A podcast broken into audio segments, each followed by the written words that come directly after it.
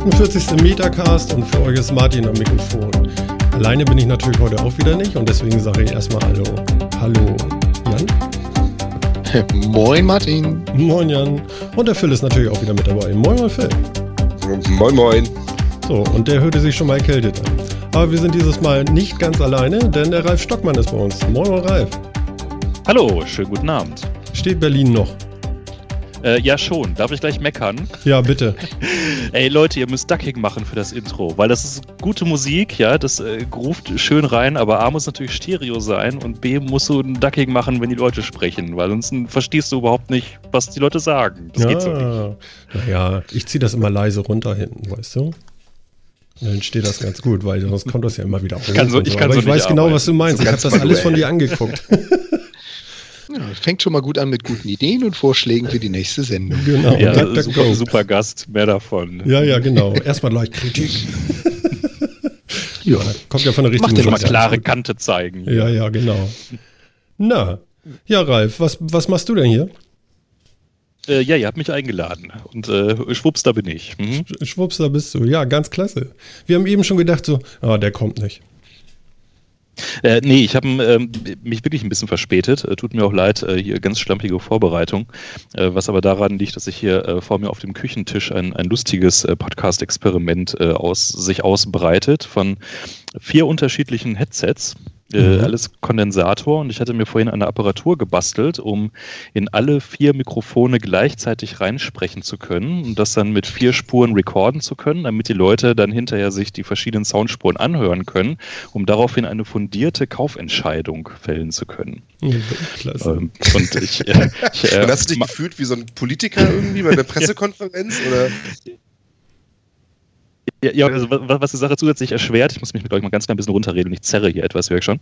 Ähm, was die Sache zusätzlich äh, erschwert hat, ist, äh, dass es alles halt so Umhängmikrofone sind. Das heißt, keine, die man jetzt auf Stativen vor sich stehen hat, äh, sondern also alle, die mit irgendwie an, mit Kopfhörern dran und Nackenbügel und sowas. Und davon vier gleichzeitig zu montieren, von denen also zwei komplette Kopfhörersets sind und zwei Nackenbügel, das ist gar nicht so einfach. Ich, ich Aber, hoffe, es gab äh, ein Foto davon, passend nachher zur Sendung. Ja, das, äh, das äh, kann ich dann in der Tat nochmal nachreichen. Aber gibt es ansonsten dann auch im Sendegate. Das sieht, glaube ich, einigermaßen bescheuert aus. Es ist dann immer noch nicht so richtig äh, sauber, weil dann, also bei der, der Sprache, wie sie aus unserem Mund rauskommt, da kommt, können wenige Grad Abweichung vom, vom Mikro, von der Mikrofonstellung her ziemlich viel an den Frequenzen drehen und auch an dem, was, was generell so an Amplituden ankommt. Aber ich denke so, für das, äh, was ich da eigentlich äh, im Sinn habe, wird es hinreichend exakt sein. Äh, ja, und das hat mich et- etwas mehr Zeit gekostet, als ich eigentlich dachte. Und von daher bin ich etwas spät zur Sendung. Das äh, tut mir leid. Ja, kurze Vorbereitung macht ja auch nichts, ne? Hier die alten Ja, Hasen, das- kann ich sagen. Wir kennen das. Ja, äh, wir müssen vielleicht mal so ein bisschen aufklären für unsere Hörer, weil die haben ja nun gar nicht meistens oder eher selten oder vielleicht auch ein paar, aber ich weiß es nicht genau, äh, nicht immer so viel mit äh, ja, Podcast, Podcast-Produktion zu tun und so. Ralf, erklär doch mal, was machst du denn für diese ganzen Podcaster da draußen, also auch für uns? Also wir benutzen ja auch hier so einen Ultraschall, aber erzähl doch mal.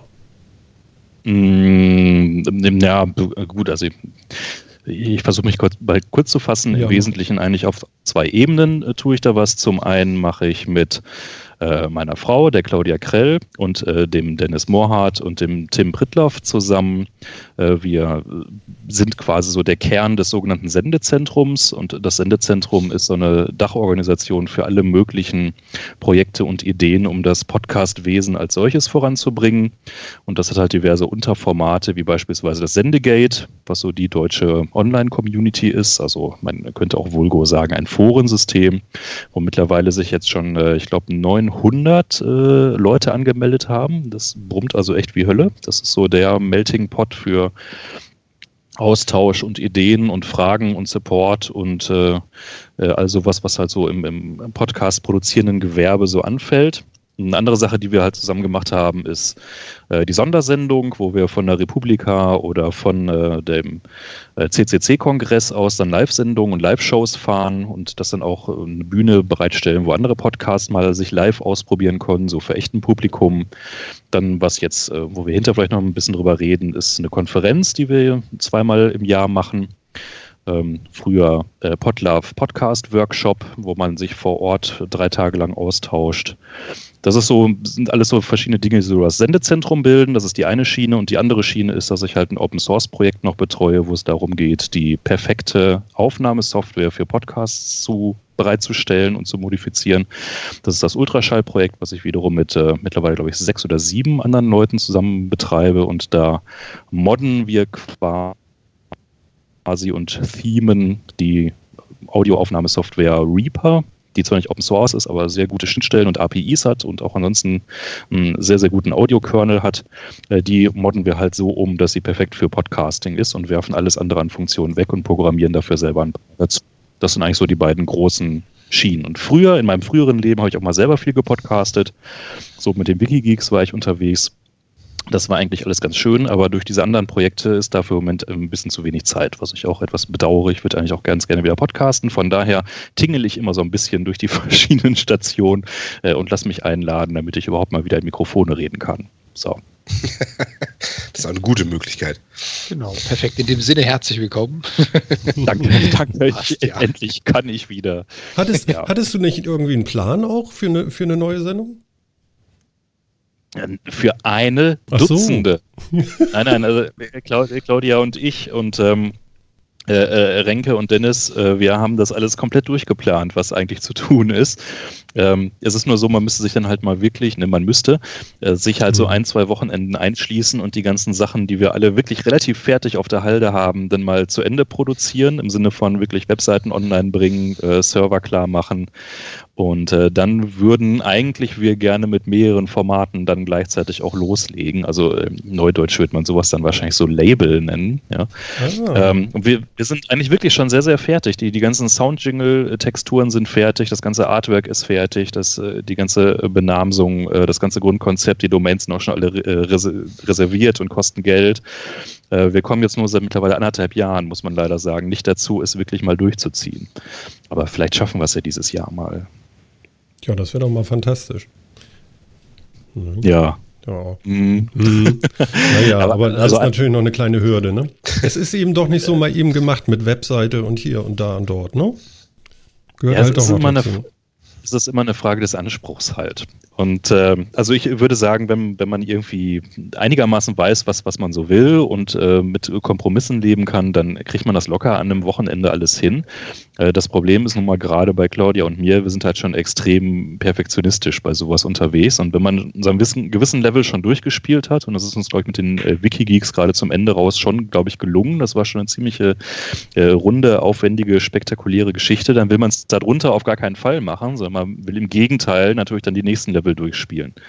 Und das ist dann was, was dann viel mit harter Arbeit zu tun hat. Das äh, fällt einem nicht so vor die Füße. Also die reine Darunter, Qualität soll daraus klopfen. Ich, ich, ich fürchte schon, ja. Ne? Also wir wollen äh, das, das Label Qualitätspodcast da völlig neu besetzen. Oh, Wahnsinn. uh. Ich weiß gar nicht, wie du darauf kommst jetzt. wir lassen uns hier nicht die Butter vom Brot nehmen. Ja, genau. Ja, dann, dann müsst ihr natürlich jetzt auch demnächst liefern. Also wir nageln euch nochmal fest, so in sechs Monaten.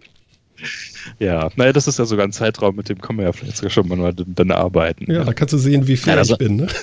Nein, also es, es, kann auch sein, dass das wirklich exakt ins Gegenteil umschlägt und wir irgendwann so genervt sind, dass wir sagen so, äh, wir hauen jetzt irgendwas raus, ja, Hauptsache irgendwie so der Content an sich stimmt und das ganze Framing drumrum, das äh, lassen wir jetzt einfach mal bleiben und machen irgendwie so eine komplett minimalistische Geschichte, selbst das ist irgendwie im Bereich des Denkbaren. Ähm, weil ir irgendwann muss man mal raus mit dem Zeug, also es bringt nichts, dann noch irgendwie 500 100 Umdrehungen dann irgendwann zu, äh, zu ziehen. Das haben wir jetzt bei der Subscribe jetzt auch gemerkt, bei dem ganzen Prozess. Aber reden wir hinterher vielleicht noch drüber. Echt ja. schwere Geburt. Ja, ja, aber das ist so ähnlich wie Software, wie Software entwickeln, weißt du? Also es muss gerade gut genug sein. Den Rest kannst du nachpatchen. Ja, es, es gibt, äh, Dennis hat das rausgekramt, dieses super äh, Plakat, fuck it, ship it. Ja, also ja, genau. irgendwann äh, muss man sich sagen, so jetzt good enough und jetzt ist es wichtiger, dass es wirklich mal ans Licht der Welt kommt, als äh, noch fünf Jahre irgendwo rumzudämmern. Das ja. ist einfach so. Ja, guck mal, wir haben angefangen, äh, ich wollte was machen und habe den Phil kennengelernt und habe ihn einfach angesprochen und habe gesagt, du, wir beide machen das jetzt. Nach vier Tagen hat er gesagt, machen wir und nach zwei Tagen haben wir gesagt, okay, fertig.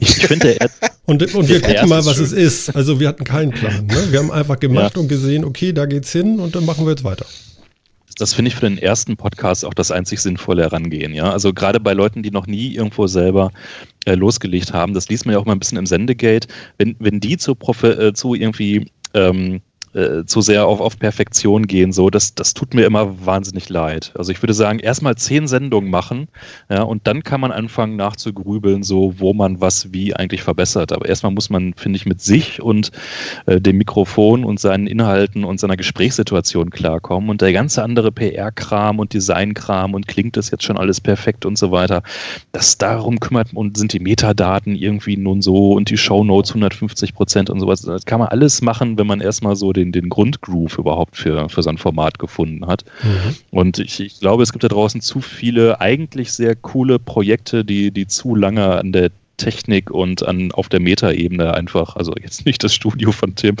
äh, rum, rum, rumfrumeln, anstatt einfach erstmal ein bisschen Content rauszuhauen. Ne? Also für mehr Mut auch zur Unperfektion. Gott, das hat der richtige. Nee, aber das ist ja genau, ja, genau so soll es ja auch sein. Und ich finde, ich finde es immer ganz charmant, weißt du, dann ist man wenigstens echt. Ja. Das, das ist sowieso das Allerwichtigste. Äh, äh, die, authentisch. Ja? Also, Wenn es nicht authentisch ist, ist so alles für einen Arsch. Also man braucht irgendwas, was zu einem passt, was vom Format her irgendwie sitzt.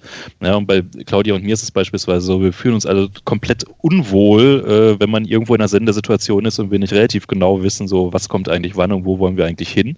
Natürlich ist da nichts irgendwie vorgeschrieben oder vorgeskriptet immer gewesen bei den Wikigeeks, aber wir haben alleine halt irgendwie so netto drei Tage Vorbereitung für jede Sendung investiert, weil wir einfach äh, wollten, dass dann halt nicht äh, sich alle betroffen angucken, sondern alle irgendwie einigermaßen auf demselben Wissensstand sind. Mhm. Das ist aber, weil es zu uns passt und, und zu unserer Einstellung, wie, wie man über so, solche Dinge reden sollte. Äh, andere Leute würden darauf überhaupt gar nicht klarkommen, ja, sondern die brauchen gerade die Spontanität und irgendwie auch mal die Freiheit, so jetzt reden wir mal eine halbe Stunde über was anderes, weil es jetzt sich einfach mal gerade so aus dem Fluss ergeben hat. Also da muss wirklich jeder äh, für sich rausfinden, was ist eigentlich so das Format und was ist der Flow, mit dem ich mich einfach wohlfühle. Da muss man auch ein bisschen experimentieren einfach, bis man das vielleicht gefunden hat. Ja, auf jeden Fall. Also bei uns kannst du so Reisen machen zum großen Attraktor zum Beispiel, so die letzten Folgen. Mhm. Also ich rede zum Beispiel immer zu viel und monologisiere gerne und brauche ja. immer Leute, die mich unterbrechen. Ja, das kriege ich das, hin. Warte mal ab. wahnsinnig langweilige Folgen. Das kann er gut, ja, das stimmt. Ja, ja ich gebe mir Mühe. Ja, aber, aber Gut, okay.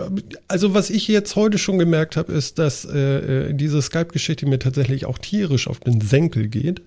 Ja, und, weg damit. Äh, wir werden es äh, zum nächsten Mal äh, tatsächlich mal umsetzen und das mit dem Soundlink machen.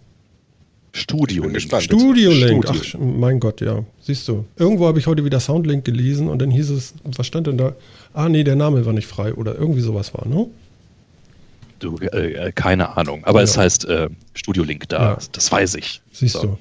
Also vielleicht einfach nur auch, auch das für, für die Hörerinnen und Hörer. Das ist jetzt gerade so das absolute Ding der Stunde. Auch eine Open Source Entwicklung, auch direkt aus der deutschen Podcast Community äh, vom Sebastian Reimers der also jetzt einfach mal die Alternative zu Skype entwickelt hat, um äh, Rudel-Podcasts mit äh, ganz vielen Leuten gleichzeitig in richtig CD-Qualität aufnehmen zu können, dass man nicht mehr dieses ganze Skype komprimiere und äh, Frequenz verschiebe und sowas hat, sondern einfach, als ob die Leute neben einem auf der Couch sitzen. Das ist der totale Irrsinn. Und ich habe dann auch für jeden Sprecher eine einzelne Spur hier, ne? Genau. Und ja, kannst dann, also das ist wirklich, ist es wirklich, als, als ob die alle neben dir auf der Couch sitzen. Ja, äh, man, man unterschätzt wirklich, was das psychologisch für einen Unterschied macht, ob man jetzt die anderen hier, wie ich euch, so leicht dumpf und muffig äh, irgendwo hört oder wirklich so kristallklar, als ob ihr hier bei mir um den Tisch rumsitzen will. Das gibt eine ganz andere Gesprächsatmosphäre nochmal. Das wird also das Remote-Podcasting komplett revolutionieren. Ja, dann werden wir das mit der 49 umsetzen. Tut mir jetzt leid für dich, da musst du jetzt ganz muffig nochmal durchschlendern. Ja, es, es, es, muss ja, also. Man na, muss ja auch mal zurück zu den Anfängen und so siehst du, deine N-1-Schalter hat geklappt. Immerhin, wenigstens das. Ja, ja. Da habe ich auch zweimal drauf geguckt damals und äh, ja, aber es ging dann. Ja, aber es ist ja eigentlich ein bewährtes Konzept, das kommt ja eigentlich von dem, von dem Analog-Mischpult. Ne? Also äh, Tim hat das ja auch mal schön in der ganz frühen Lautsprecherfolge erklärt, wie man jetzt sein analoges Mischpult so äh, verdrahten und verschalten muss, dass man also wirklich äh, bei Skype nicht das Problem hat, dass die Leute ihre eigene Echo-Stimme immer hören dann am anderen Ende. Mhm. Das äh, ist ja alles wirklich äh, jetzt nichts, was wir jetzt irgendwie groß erfunden hätten. Wir modellieren es jetzt halt nur in Software um. Ja. Ja, ist eine schöne Sache. Funktioniert gut. So. wer hat denn von euch schon die neuesten Nikes? Aus dem Keiner. Alter bin ich raus. Nee. Ja, was heißt, was heißt denn neu? Eigentlich sind das ja also ganz alte. Also Ja. die kannte man ja schon vor zig Jahren. Also Ja. im Fernsehen. Ich weiß auch gar nicht. Sind Nikes momentan die coolsten? Ich bin so raus aus dem Thema Turnschuhe. Zu meiner Zeit waren es immer die Reeboks. Ralf, wie ist bei dir?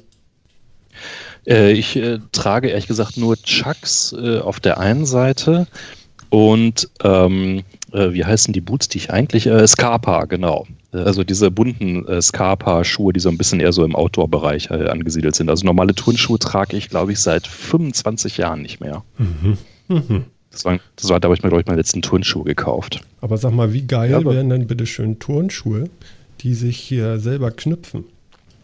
Man kennt das vielleicht noch, oder? Ja, Also aus man, man Film. kennt das, genau, genau. So wie zu vor 25 Jahren, vor 30 Jahren war das ja schon bekannt. Da hat man das ja im Fernsehen gesehen. Na gut, es war eher ein Science Fiction, aber ein Kollege McFly hatte Schuhe, die sich selber geschnürt haben. Ja, und die können ist ja jetzt alle cool. zu Weihnachten kaufen. Ist doch schön, oder? Die, die kommen jetzt raus und ich soll mir die erst zu Weihnachten kaufen. Ja. Vielleicht Nein. ist bis Nike bis dahin pleite. Ja, ja, nee, es gibt die ersten Videos dazu. Mehr ist da noch gar nicht passiert. Ach, Die Dinger gibt es noch gar nicht mal wirklich. Ja, noch nicht wirklich zu kaufen. Aber ich glaube, für Ralf ist das gar nichts, ne? Ist die falsche Marke.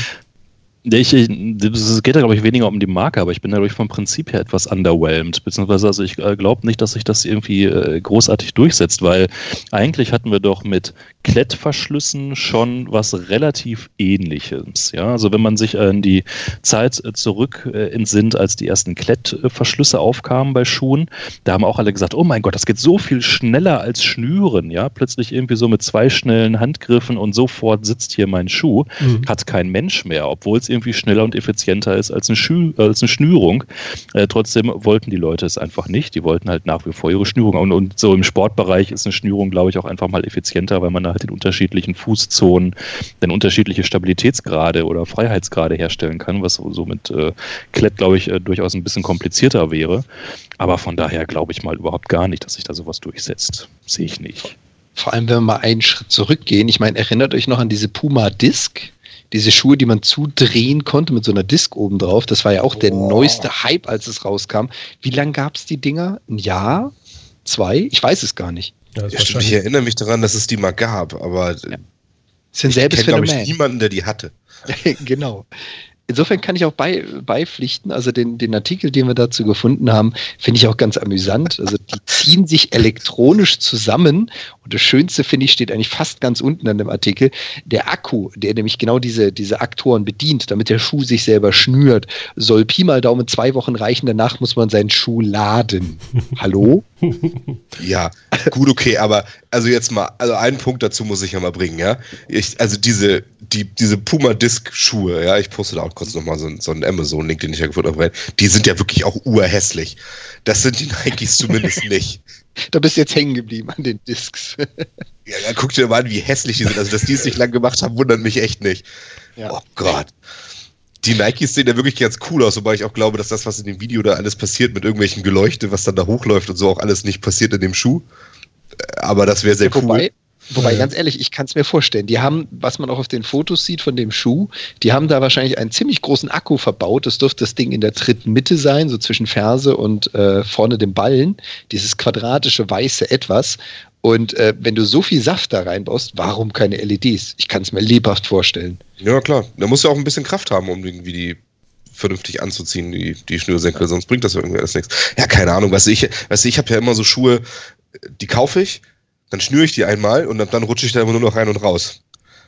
Von daher Ja. brauche ich das. Also, also ich sag mal, ohne. Nicht schlecht. ich sag mal, ohne App wird das und so nichts. Das könnt ihr knicken. Hm? Da hast du dann deine Schnür-App, wo du deine eigenen Profile führen kannst, so für Samstag, Sonntag, Ja, Montag. wie Ralf schon eben sagte, ne? du willst ja verschiedene Sch- äh, Status haben, von wegen fest und nicht so fest und jetzt rennen und so. Vielleicht kannst du beim Laufen dann, dass, äh, dass der Schuh das merkt und dann strammer wird oder so. Ich sehe es kommen, die ersten Schuhhacker bringen alle zum Straucheln, mitten Ja. auf der Hauptstraße. Ja, genau. Tolle Wurst. Ralf, Ralf muss wahrscheinlich denken, wo ist der jetzt gelandet? Sie halten, unterhalten sich Ja. über Schuhe, das ist ja auch großartig. Wie, wie, wie, wird nicht passieren. Was aber passieren wird, äh, das habt ihr vielleicht gesehen, das ging im Dezember rum, die Schuhe mit dem E-Ink-Display. Habt ihr das mitbekommen? Nee, Ja, die habe ich gesehen.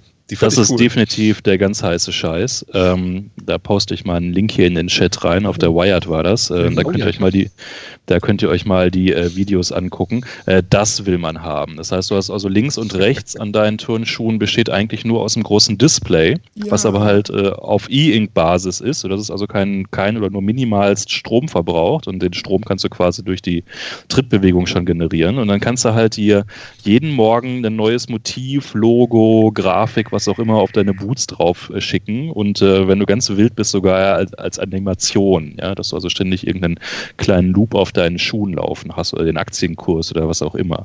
Also äh, da will man doch hin. Das, das ist ja total das, geil. Also ja, das, schon, ne? dafür so, würde ich ja sofort Geld ausgeben. Sind wir tatsächlich irgendwie so weit, dass wir den. Uah. Ja, vor allen Dingen finde ich geil, wenn das so dampfend aussieht. Weißt du, ich gucke hier gerade dieses Video auch mit Feuer. Wer hat denn so das auf Lautsprecher geil. laufen?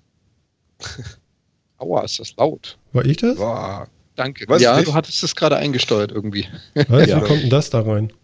Ich finde aber guck die Idee mal, einfach cool, dass man sich tolle Turnschuhe kauft. Mit dem Ducking an. Das äh, würde echt helfen, du. Ja, ja, ja Shiftway heißen die. Äh, keine Ahnung, ob, ob daraus jemals was wird, aber technisch ist es absolut äh, plausibel, es ist machbar. Ich sehe nicht, warum wir das in fünf Jahren nicht alle haben sollten. Her damit. Ja, absolut. Und es gibt bestimmt auch voll praktische Anwendungen, mit denen man das so mhm. verkaufen kann. Weißt du, so ein Wife, Acceptance Factor herstellen kann oder irgendwie sowas. Man sagt, man kann sich darüber navigieren lassen, indem man auf den Füßen dann irgendwie Pfeile hat, wo man hinlaufen muss und so. Ganz, ganz ehrlich, und es wird dann das erste Mal in meinem Leben werbefinanzierte Schuhe geben. Je nach Modell werden da unterschiedliche Werbungen eingeblendet und der Schuh wird vergünstigt. oh Gott, ja, das will ich nicht haben. Immer, ich laufe jetzt auch immer Werbung für den Schuhhersteller, von dem ich die Sachen kaufe. Ja, wenn er mir dafür ausweist, die Schuhe günstiger gibt, wäre das ja noch ganz nice. Das ist das eine, aber wenn du gerade am Aldi vorbeiwatschelst und über die NFC-Kommunikation dein, äh, dein Schuh auf den Trichter kommt, deine Nachbar darauf hinzuweisen, dass im Aldi gerade das Kilo Hackfleisch für 3,90 Euro zu haben ist, dann will ich diesen Schuh nicht mehr. Entschuldigung. Das ist auch, auch schön, vor allem, wenn da so ein Bild von Hackfleisch dann über die ja. Schuhe projiziert. Du kriegst das Toll. Ding bei, bei Amazon für Boah. 20 Euro weniger, wenn du Werbung drauf kriegst. Wetten? Genau, genau, das, das meine ich damit. Mhm. Würde ich dann genauso wenig machen wie alles andere, was bei Amazon mit Werbung kaufen kann. Ja. Sehr schön. Doch, aber das stimmt. Die Dinger, also den Dingern dem gebe ich auch mehr Chance als den selbstschnürenden Schuhen. Ich, ich glaube auch. Vor allem ist der jetzt so langsam der Zurück in die Zukunft Hype ist jetzt ja irgendwie auch wieder so ein bisschen durch. Kommt vielleicht auch wieder ein Tick zu spät. Nike mit den Schuhen. Mhm. Hm. Ich glaube auch nicht daran, dass sich das wirklich durchsetzen wird. Dafür, dafür, dafür ist Schnüren ist einfach zu alt und zu effektiv und hat sich gegen zu viele andere gute Konkurrenz durchgesetzt. Ich glaube, das wird nichts. Na gut. Ich habe noch was Schönes gefunden. Link ist im Chat. Und zwar zielgenaue Lautsprecher. Also die richten sich nach dir aus sozusagen, gucken, wo du steckst und beschallen dich dann direkt. Und andere können ja. das dann nicht hören. Was sagt ihr denn dazu? Also dann brauchst du nicht mehr diese Bluetooth äh, in ihr sonst irgendwas, sondern hast du sowas und der verfolgt dich dann. Also, also das Thema des Beamformings für den Sound, das gibt es ja jetzt mittlerweile auch schon eine ganze Weile. Das ist ja dann auch ein Eckchen älter. Da habe ich, glaube ich, vor sechs oder sieben Jahren schon was zu gelesen. Aber das war halt bisher alles nur Labortechnologie. Und hier hat jetzt mal jemand auf Indiegogo eine Kampagne gestartet, um diese Dinge auch mal zu produzieren. Weil die Technik an sich ist nicht neu, die gibt es schon echt eine ganze Weile. Wurde auch nicht, hm, präsentiert. An, äh, auf ähm, Bahnsteigen auch schon eingesetzt, dass man äh, immer nur die Durchsagen, die für das, den jeweiligen Bahnsteig relevant sind, irgendwie hört oder hauptsächlich hört. Ich meine, die hätten auch schon ansatzweise sowas drin. Das ja, das habe ich auch mal gelesen. Ich weiß noch nicht, ob das wirklich Beamforming ist oder ob die einfach nur schlaue Akustik verbaut haben. Also hier was, was den ein oder die andere Membran betrifft, dass sie dann zwei Membransystem drin haben. Weil das, das Beamforming ist ja dann wirklich, dass du mit Noise Cancellation, also dass du mehrere Membranen hast und die Überlagerung der Schwingung dafür sorgen, dass es nur an einer Stelle keine Auslöschung gibt. Ich glaube, so intelligent sind die Dinger am Bahnhof noch nicht. Aber das Grundprinzip ist das gleiche. Ja, ich glaube, am Bahnhof kriegst du es auch nicht so einfach hin, weil es draußen ist. Ich glaube, da sind noch zu viele Störeinflüsse von, von mhm. Umwelt dabei. Das kriegst du drin natürlich irgendwie wahrscheinlich einfacher hin. Am besten in einem möglichst cleanen Raum wahrscheinlich. In dem genug drinsteht, dass es nicht zu sehr halt. Ja, hm, weiß ich nicht. Finde ich vielleicht, also jetzt gerade flasht mich das nicht so. Finde ich vielleicht irgendwie in einem halben Jahr vielleicht cooler oder so. Ich weiß es nicht. Mhm. Also es, es, löst schon ein Problem, was da ist. Das ist, finde ich, ja immer erstmal so die Grundfrage, wird, wird irgendwas Erfolg haben oder nicht. Und äh, das Problem, dass man irgendwie doch häufiger im Leben in Situationen ist, wo man selber was hören will, aber andere nicht stören. Gut, das kann man entweder durch Kopfhörer halt lösen oder ähm, durch Sonnensystem. Das finde ich jetzt also erstmal eine der, habe ich nichts von gehört, äh, sehe ich gerade zum ersten Mal, finde ich aber eine der eher spannenderen Entwicklungen. Finde ich gut. Kann, kann kommen, nehmen wir. Nehmen wir, ne? Ja, finde ich auch ja, Also gebe ich dir auf jeden Fall auch recht. Also es, ist, es gibt zumindest einen, einen klaren Fall, den es, äh, für den das gebaut ist, das stimmt. Ja, ich, ich hatte das damals, wie gesagt, ich kann mich nicht genau daran entsinnen, das dürfte jetzt irgendwo zwischen sechs und acht Jahre her sein, habe ich das damals gesehen, da hat eine Universität in Deutschland, ich weiß nicht, ob es die Heidelberger war, das Prinzip dieses Beamformings vorgestellt und sie hatten das damals als Einsatz für ein Museum gedacht, dass man quasi in einem Museum als Führung quasi an mehreren Stellen stehen kann und je nachdem, wo ich mich befinde, höre ich eben nur den Ton zu dem einen Exponat oder zu dem anderen. Mhm. Und das ist natürlich dann auch super interessant, wenn ich also eine bekannte Räumlichkeit habe und genau weiß, ich möchte in einem, einem lokalen Bereich nur den oder den Sound haben, sodass ich also nicht für die Person das zuschneide, sondern für die Position das zuschneide. Fand ich auch eine sehr geile Aktion. Was mich hier noch so ein bisschen stört, ist natürlich wie immer mit der neuen Technologie, ja, man kann 510 Dollar, das ist jetzt die Kampagne, ausgeben für eine Box. Äh, kann man auch locker überbieten, aber finde ich halt noch relativ viel. Muss ich zugeben. Ja, gut. Aber ich meine, das ist ja irgendwie doch der Weg jeder äh, irgendwie neuer, neuer und origineller Technologie. Und dann projizierst du halt drei, vier Jahre in die Zukunft und nimmst es halt bei Aldi mit. Also das muss erstmal sacken, das muss erstmal Mainstream werden und äh, dann muss es die ersten Billignachbauten geben, aus äh, wo auch immer. Und äh, dann regelt sich das irgendwann marktwirtschaftlich dann doch relativ zügig. Also es gibt doch wenig irgendwie grundlegende Erfindungen, die die große Sinnhaftigkeit im Alltag entfalten und die man nicht irgendwie fünf Jahre später beim Discounter bekommt. Das würde mich Stimmt, jetzt also. Äh, wundern, wenn das jetzt hier so komplett durchpatentiert ist. Wie gesagt, das zugrunde liegende Prinzip ist ja erstmal Physik. Ne? Also das ist jetzt nichts Revolutionäres also, in dem Sinne. Hm? Ja. No. Ja, ich denke auch, das, das kann schon ein Ding werden. Ich, das kann ich mir, ich kann mir das auch gerade vorstellen, jetzt nicht nur so im häuslichen Umfeld, sondern gerade auch so auf, auf Arbeit in Büros, wo mehrere Leute auf dem Fleck sitzen und sowas. Ja, genau. Mhm. Ähm, dass gerade da, wo Stille oder zumindest etwas mehr Ruhe auch tatsächlich wichtig ist, dass das da gut benutzt werden kann. Also im Büro ja, hätte ich das sehr gerne. Da müsste ich nicht immer meine, meine In-Ears tragen. Weißt du, wenn du die irgendwie sechs Stunden drin hattest, dann ist das auch irgendwie so oh, nicht mehr feierlich. Hm? Ja, zum Ganz Beispiel. Genau. Mhm. Ja. ja, das wäre geil. Also das hätte ich gerne. Ja, ja, ja, ja, ja. Allerdings, ja, 600 müssen wir noch warten, glaube ich. Ja. Der Discounter muss es nicht sein, aber der Elektronikfachgeschäft, äh, das Elektronikfachgeschäft, dann nehme ich es immer mit. Für ja. Teil des Preises. Genau. Ich habe mal eine Frage an Phil. Ja. Phil hat ja Ahnung. Sagst du so, ja? ja. Also, äh, Google umgeht mit seinem Load Balancer den Linux-Kernel. Erzähl mir doch mal, was ein Load Balancer ist. was? Der, der, der, Satz ergibt für mich erstmal keinen Sinn. Aber ein Load Balancer, das ist, äh, das kann man ja auch wunderschön äh, einfach deutsch übersetzen, ein Lastausgleicher. Ein Load Balancer ist ein, ein IT-System, das Last auf mehrere gleichartige IT-Systeme verteilt. Also wenn du mehrere E-Mail-Server hast, stellst du einen Load Balancer davor, um die E-Mails auf die ganzen Server zu verteilen, damit nicht einer alle Last abkriegt, sondern alle. Das ist erstmal ein Load Balancer. Mhm. Also, das macht man gerade im Netzwerkbereich. Also Was ist gerne. das, Hardware oder wie? Das kannst du als Hardware oder Software betreiben. Das ist im Endeffekt egal. Also es ist im Prinzip einfach nur eine Stelle, die dafür sorgt, dass wenn du mehrere Komponenten dahinter hast, die die ganze Last abhändeln sollen, auch dass die auch alle befüllt werden mit, mit Anfragen und nicht immer nur einer alles abkriegt, bis er ausfällt und dann der nächste ähm, runtergerissen wird. Also ähm, Ne, das ist so, so, eine Amazon-Seite läuft ja wahrscheinlich auch nicht auf einem Server, sondern ein paar mehr und damit auch alle gleichzeitig Arbeit abkriegen und nicht einer so viel, dass er damit nicht um kann, werden die irgendeine Art von Load-Balancing-Mechanismus haben. Mhm. Wie man damit, wie Google jetzt aber mit Load Balancing den Linux-Kernel umgehen will, ist mir jetzt noch nicht so klar. Ist das überhaupt eine sinnvolle Nachricht, sag mal? Also nur, ich könnte jetzt nur mit dieser Überschrift nicht viel anfangen. Hat, hat so ein bisschen Bildzeitungsniveau also ich irgendwie. Sehe, Ralf hat ja immer N-1 Schalte, das ist ja dann Skype, also das, was wir gerade machen und nie wieder machen werden. Ja, ja. Mhm. Und ich sehe hier jetzt in dem, in dem Artikel sehe ich jetzt gerade N plus 1 Konfiguration. Aha. Ziemlich So. weit unten. Aber es hilft dir jetzt nicht, sagst du, ne? Es hilft mir nicht rauszufinden, was sie denn damit machen wollen. Also ich meine, bauen sie jetzt einen Load Balancing Mechanismus, um die Netzwerkfunktionalitäten von Linux auszutricksen oder was? Ich Verstehe ich nicht. Warte, jetzt muss ich, jetzt muss ich noch mal reingucken, was du da, was du denn da hast. Aha, Aha.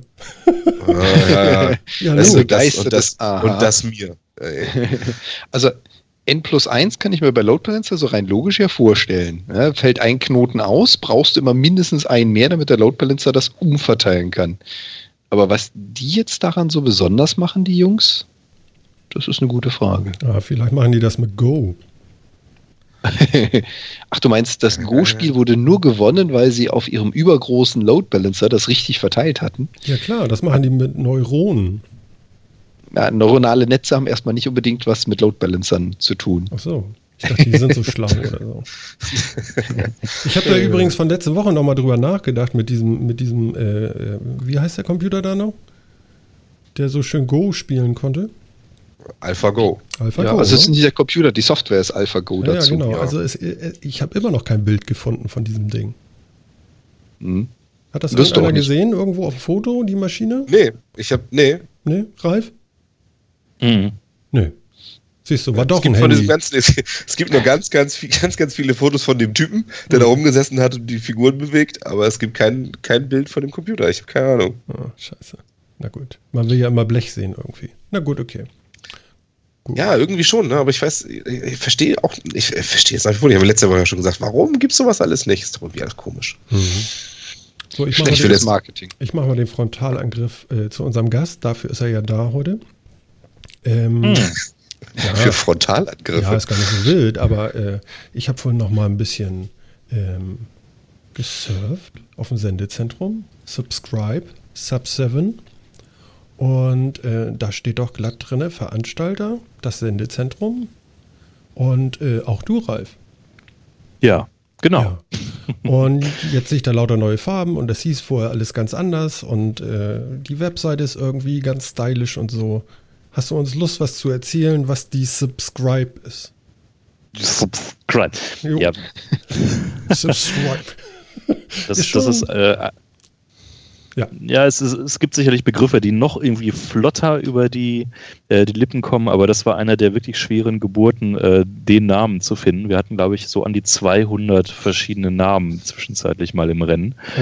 Äh, Also Hi- Hintergrund ist eigentlich eher der, dass ich sagte es im Intro bereits, äh, hier unsere kleine Verschwörercrew zur Verbesserung der Podcast-Welt ja seit äh, mittlerweile sechs Konferenzen halt immer dieses, diesen äh, Podlove Podcast-Workshop organisiert haben.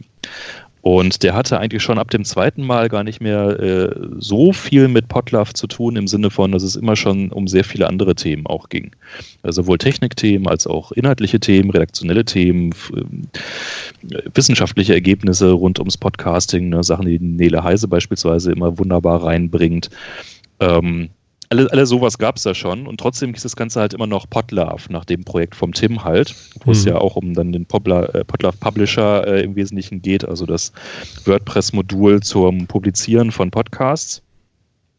Und auf der einen Seite äh, konnte ich damit auch immer prima leben, weil ich alleine finde, dass Podlove als solches schon mal ein super Begriff einfach ist. Ja, also m, lustigerweise hat er ja auch noch was mit seinem Namen zu tun, aber das ist, ne, also wir wollen ja viel Liebe ausschütten über das Podcast-Wesen. Das war also schon eigentlich ein klasse Name, sonst hätte man den einfach mal nehmen können, wenn es den nicht schon gegeben hätte. Aber es Entschuldigung, keine Räu- Räuspertaste hier. Aber es gab scheinbar doch immer Leute, die das insofern abgeschreckt hat, als dass sie gesagt haben, naja, das ist ja irgendwie sowieso immer dieser Berliner Klüngel und das ist alles immer so technikzentriert und dann stellen die immer nur ihre eigenen Projekte vor. Auch wenn man sich halt so die Fahrpläne angeguckt hat, dann war das nicht der Fall, aber trotzdem, so den, den Vorwurf gab es halt irgendwie immer latent oder auch explizit geäußert durchaus.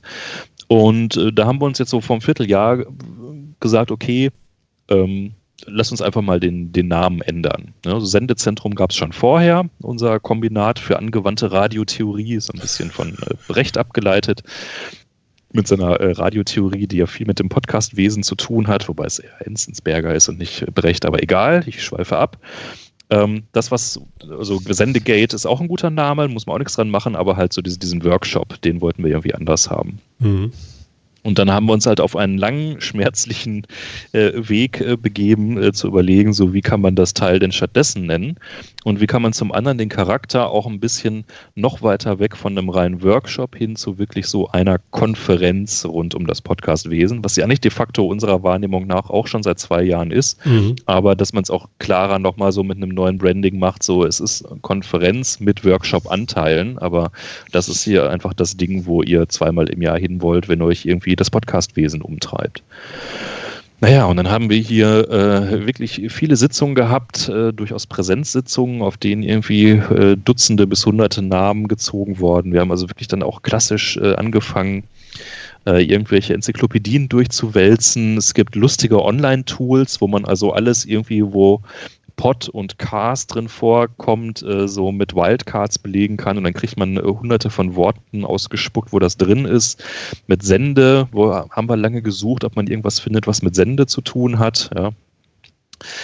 Aber so im also Sendekonferenz beispielsweise, aber so richtig griffig äh, war es dann halt doch alles nicht. Ja? Und äh, es wurde online weiter diskutiert. Wir haben so einen Slack-Channel, äh, wo wir also äh, viel auch dann, dann an Planung machen, wenn wir uns nicht irgendwie direkt physisch hier über den Weg laufen. Mhm. Aber es ging alles irgendwie nicht vorwärts. Und äh, dann war irgendwann der Moment, wo ähm, der Dennis, Dennis Mohrhardt, äh, Giga Linux auf Twitter dann irgendwie meinte, so äh, Subscribe sei doch irgendwie witzig, weil Tim meinte, wir bräuchten mehr Tu-Worte und weniger Adjektive. Wir waren sehr in so einem Adjektivbereich immer. Mhm um was zu beschreiben und er wollte was Aktiveres haben.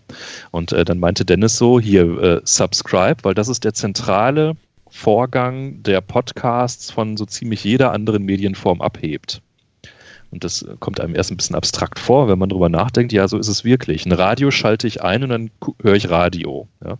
Äh, Fernsehen schalte ich ein. Kino gehe ich irgendwie hin, setze mich hin. Zeitung äh, habe ich vielleicht irgendwie im Abo oder sowas. Gut, dann ist es vielleicht noch am ehesten dran und äh, äh dann lese ich die. Aber im Podcast, da gibt es halt auch diesen Subscribe-Button, ja, und dann ist das in meinem Feed-Reader drin und jetzt ist es quasi die Konferenz zum Button, wenn man so will. Das äh, finde ich auch ganz witzig eigentlich. Ja, das, und das beschreibt aber halt auf der anderen Seite im Englischen auch so ein Commitment, ja, so subscribe to an idea. Es ist halt nicht nur irgendwie, ich schließe jetzt hier ein Abo ab, sondern ich committe mich auch irgendwie mit der Sache. Das ist halt auch eine, eine Geschichte, die äh, Podcasts gut abbilden. Ja, also man mag halt irgendwie Leute, man mag Konzepte, man mag Themen und dann ähm, ist es auch so ein symbolischer Akt zu sagen, so euch möchte ich jetzt dauerhaft hören, ich subscribe euch jetzt. Ja, das ist schon dann eine sehr bewusste, sehr wertvolle Entscheidung, äh, nach der andere Medienformen lechzen würden. Ähm, und von daher äh, wir waren, es war keine, kein Moment, wo alle gesagt haben, oh ja, das ist super, das muss es werden, sondern das hing dann nochmal so zweieinhalb Wochen ab in unserer äh, Entscheidungskette und dann ist es das aber geworden. Mhm. Und äh, was relativ zügig ging, war dann eigentlich das Artwork dem gegenüber. Also das, was man jetzt so sieht mit diesen farbigen, sich überlappenden Kreisen, das mhm. äh, kommt wieder, wie nicht äh, überraschenderweise, von Sven Graforama, der ja immer viel an Logos macht für die Podcast-Szene und auch immer so äh, unser Haus- und Hofdesigner ist passt halt auch thematisch gut, so diese ganzen unterschiedlichen Formate, die unterschiedlichen Cluster, die sich so bilden, aber es trifft sich dann halt alles in dem Zentrum, ne, wo, wo wir halt versuchen, eine Plattform dann für bereitzustellen. Ja, es gibt halt immer doch genug Schnittpunkte zwischen den ganzen unterschiedlichen Podcast-Welten, so, dass man miteinander reden und ähm, agieren kann auch dieses äh, Logo-Element mit diesem offenen Kreis, äh, der aber was umschließt und irgendwo auch so ein bisschen beschützend und konzentrierend wirkt, das war auch relativ schnell fertig. Und äh, es ist so peinlich, aber wo wir am längsten dran wirklich gekaut haben, ist die Schrift. Ja, das ist auch nicht, nicht, nicht so mal eben, ne? Also Was Typografie war das für so ein Drama? Wichtig, ja, hm, ja aber es ist, vor allen Dingen, es ist vor allen Dingen schrecklich, wenn du halt mindestens drei Leute und eigentlich waren es eher vier Leute, also die einzige, die immer sich da einigermaßen rausgehalten hat, war Claudia und alle anderen, äh, wir halten uns halt schon für mittelgroße Typografie-Liebhaber und Experten. Und äh, bis wir uns da auf irgendwas äh, geeinigt haben, das war wirklich schmerzhaft, auch im Sinne von, es hat nicht nur Zeit, sondern auch wirklich Nerven irgendwie gekostet. Wie heißt sie denn? Ähm, das ist jetzt eigentlich äh, die Interstate geworden. Mhm. Also das ist auch so ein Klass, das war ein echter ähm, Fuck it, ship it Moment. Das war also ist erst vier Tage her, glaube ich. Es ist also noch ganz frisch. Mhm. Das war irgendwie zwei Uhr nachts und äh, wir hatten schon wieder online seit drei Stunden debattiert und irgendwelche Demos durch die Gegend geschoben und keiner hatte mehr Bock. Und ähm, dann meinte ich irgendwann so, eine Schrift, die ich ja total cool finde, ist die vom RBB, Radio äh, Brandenburg Berlin und äh, meinte damit aber das eigentliche RBB-Logo, was eigentlich gar keine Schrift ist, sondern so eine gemalte Geschichte fast eher. Mhm, genau. Und Dennis hatte das gesehen und hat aber die, meinte ich meinte die Unterschrift, wo dann also irgendwie dann ausgeschrieben steht, Radio so und so. Hat er einfach recherchiert, welche das ist. Und das ist halt die Interstate, das ist so eine aus den frühen 80ern, die abgeleitet ist von, darum Interstate, von Verkehrsschildern äh, in den USA. Ah, ja, okay. Das ist also so gewissermaßen so, so, da hängt die, hatte sehr viel Ähnlichkeiten zu. Und das, was wir jetzt äh, ganz konkret dann genommen haben, ist eine Open Source Variante davon. Es gibt ja zu fast jeder populären Schrift mittlerweile ähm, dann auch eine entsprechende Open Source äh, Entsprechung. Und da muss ich jetzt gerade mal gucken, wie die heißt. Over, over irgendwas. Muss ich mal kurz nachgucken. Jetzt wollen das natürlich alle wissen auch. Ne? Wenn ihr so lange Jetzt wollen es. Ja, so ist es. So, und das, äh, da hat er dann halt einfach mal schnell ein Mockup zugemacht und äh, Tim meinte so, ja, nicht so schlecht. Ich meinte, ja, nicht so verkehrt, die nehmen wir jetzt. So schnell äh, geht's. Das, waren, das, das, äh, das war wirklich ganz, ganz klassisch, äh, ne, fuck it, ship it. Also da hat jetzt einfach keiner von uns mehr, mehr die Kraft, äh, genau äh, dann noch äh, weiter und äh, genau, Overpass ah, Overpass, die. okay. Ja, Overpass. Cool. Die ist wirklich fast äh, äh, bitidentisch, also zu der eigentlichen Interstate-Schrift. Die ist, äh, das ist also quasi dann die Kommerzvariante davon. Mhm. Und wie, wie das mit, solch, mit so einem Kram immer so ist, wir merken jetzt erst so im Nachhinein, nach ein paar Tagen, dass das mit der äh, Schrift schon ganz gut liegen. So. Das ist schon eine ganz coole Schrift, die ist fast noch cooler in ihren kleinen Buchstaben als in den Großbuchstaben. Äh, wir wollten es aber auf jeden Fall in Großbuchstaben alles haben, damit es so stärker Logo-Charakter kriegt. Und ähm, da schlägt die sich aber auch schon doch äh, ziemlich gut. So, jetzt habe ich ganz viel so über, über äh, eigentlich Nichtigkeiten geredet, nämlich über irgendwie so, so Designsachen und sowas. Aber das ist das, womit wir ehrlich gesagt 90 Prozent der Zeit bisher verbraten haben. Ich mache sowas beruflich, also von daher. jetzt, Sag nicht jetzt Nichtigkeit. Ich wollte gerade sagen, das machst du beruflich, die Nichtigkeit. Äh, die. genau jetzt äh, können wir uns vielleicht auch endlich mal wieder ernsteren äh, Sachen widmen und äh, sind nämlich jetzt dabei, auch wirklich mal so das, das Thema dieser Konferenz äh, festzulegen.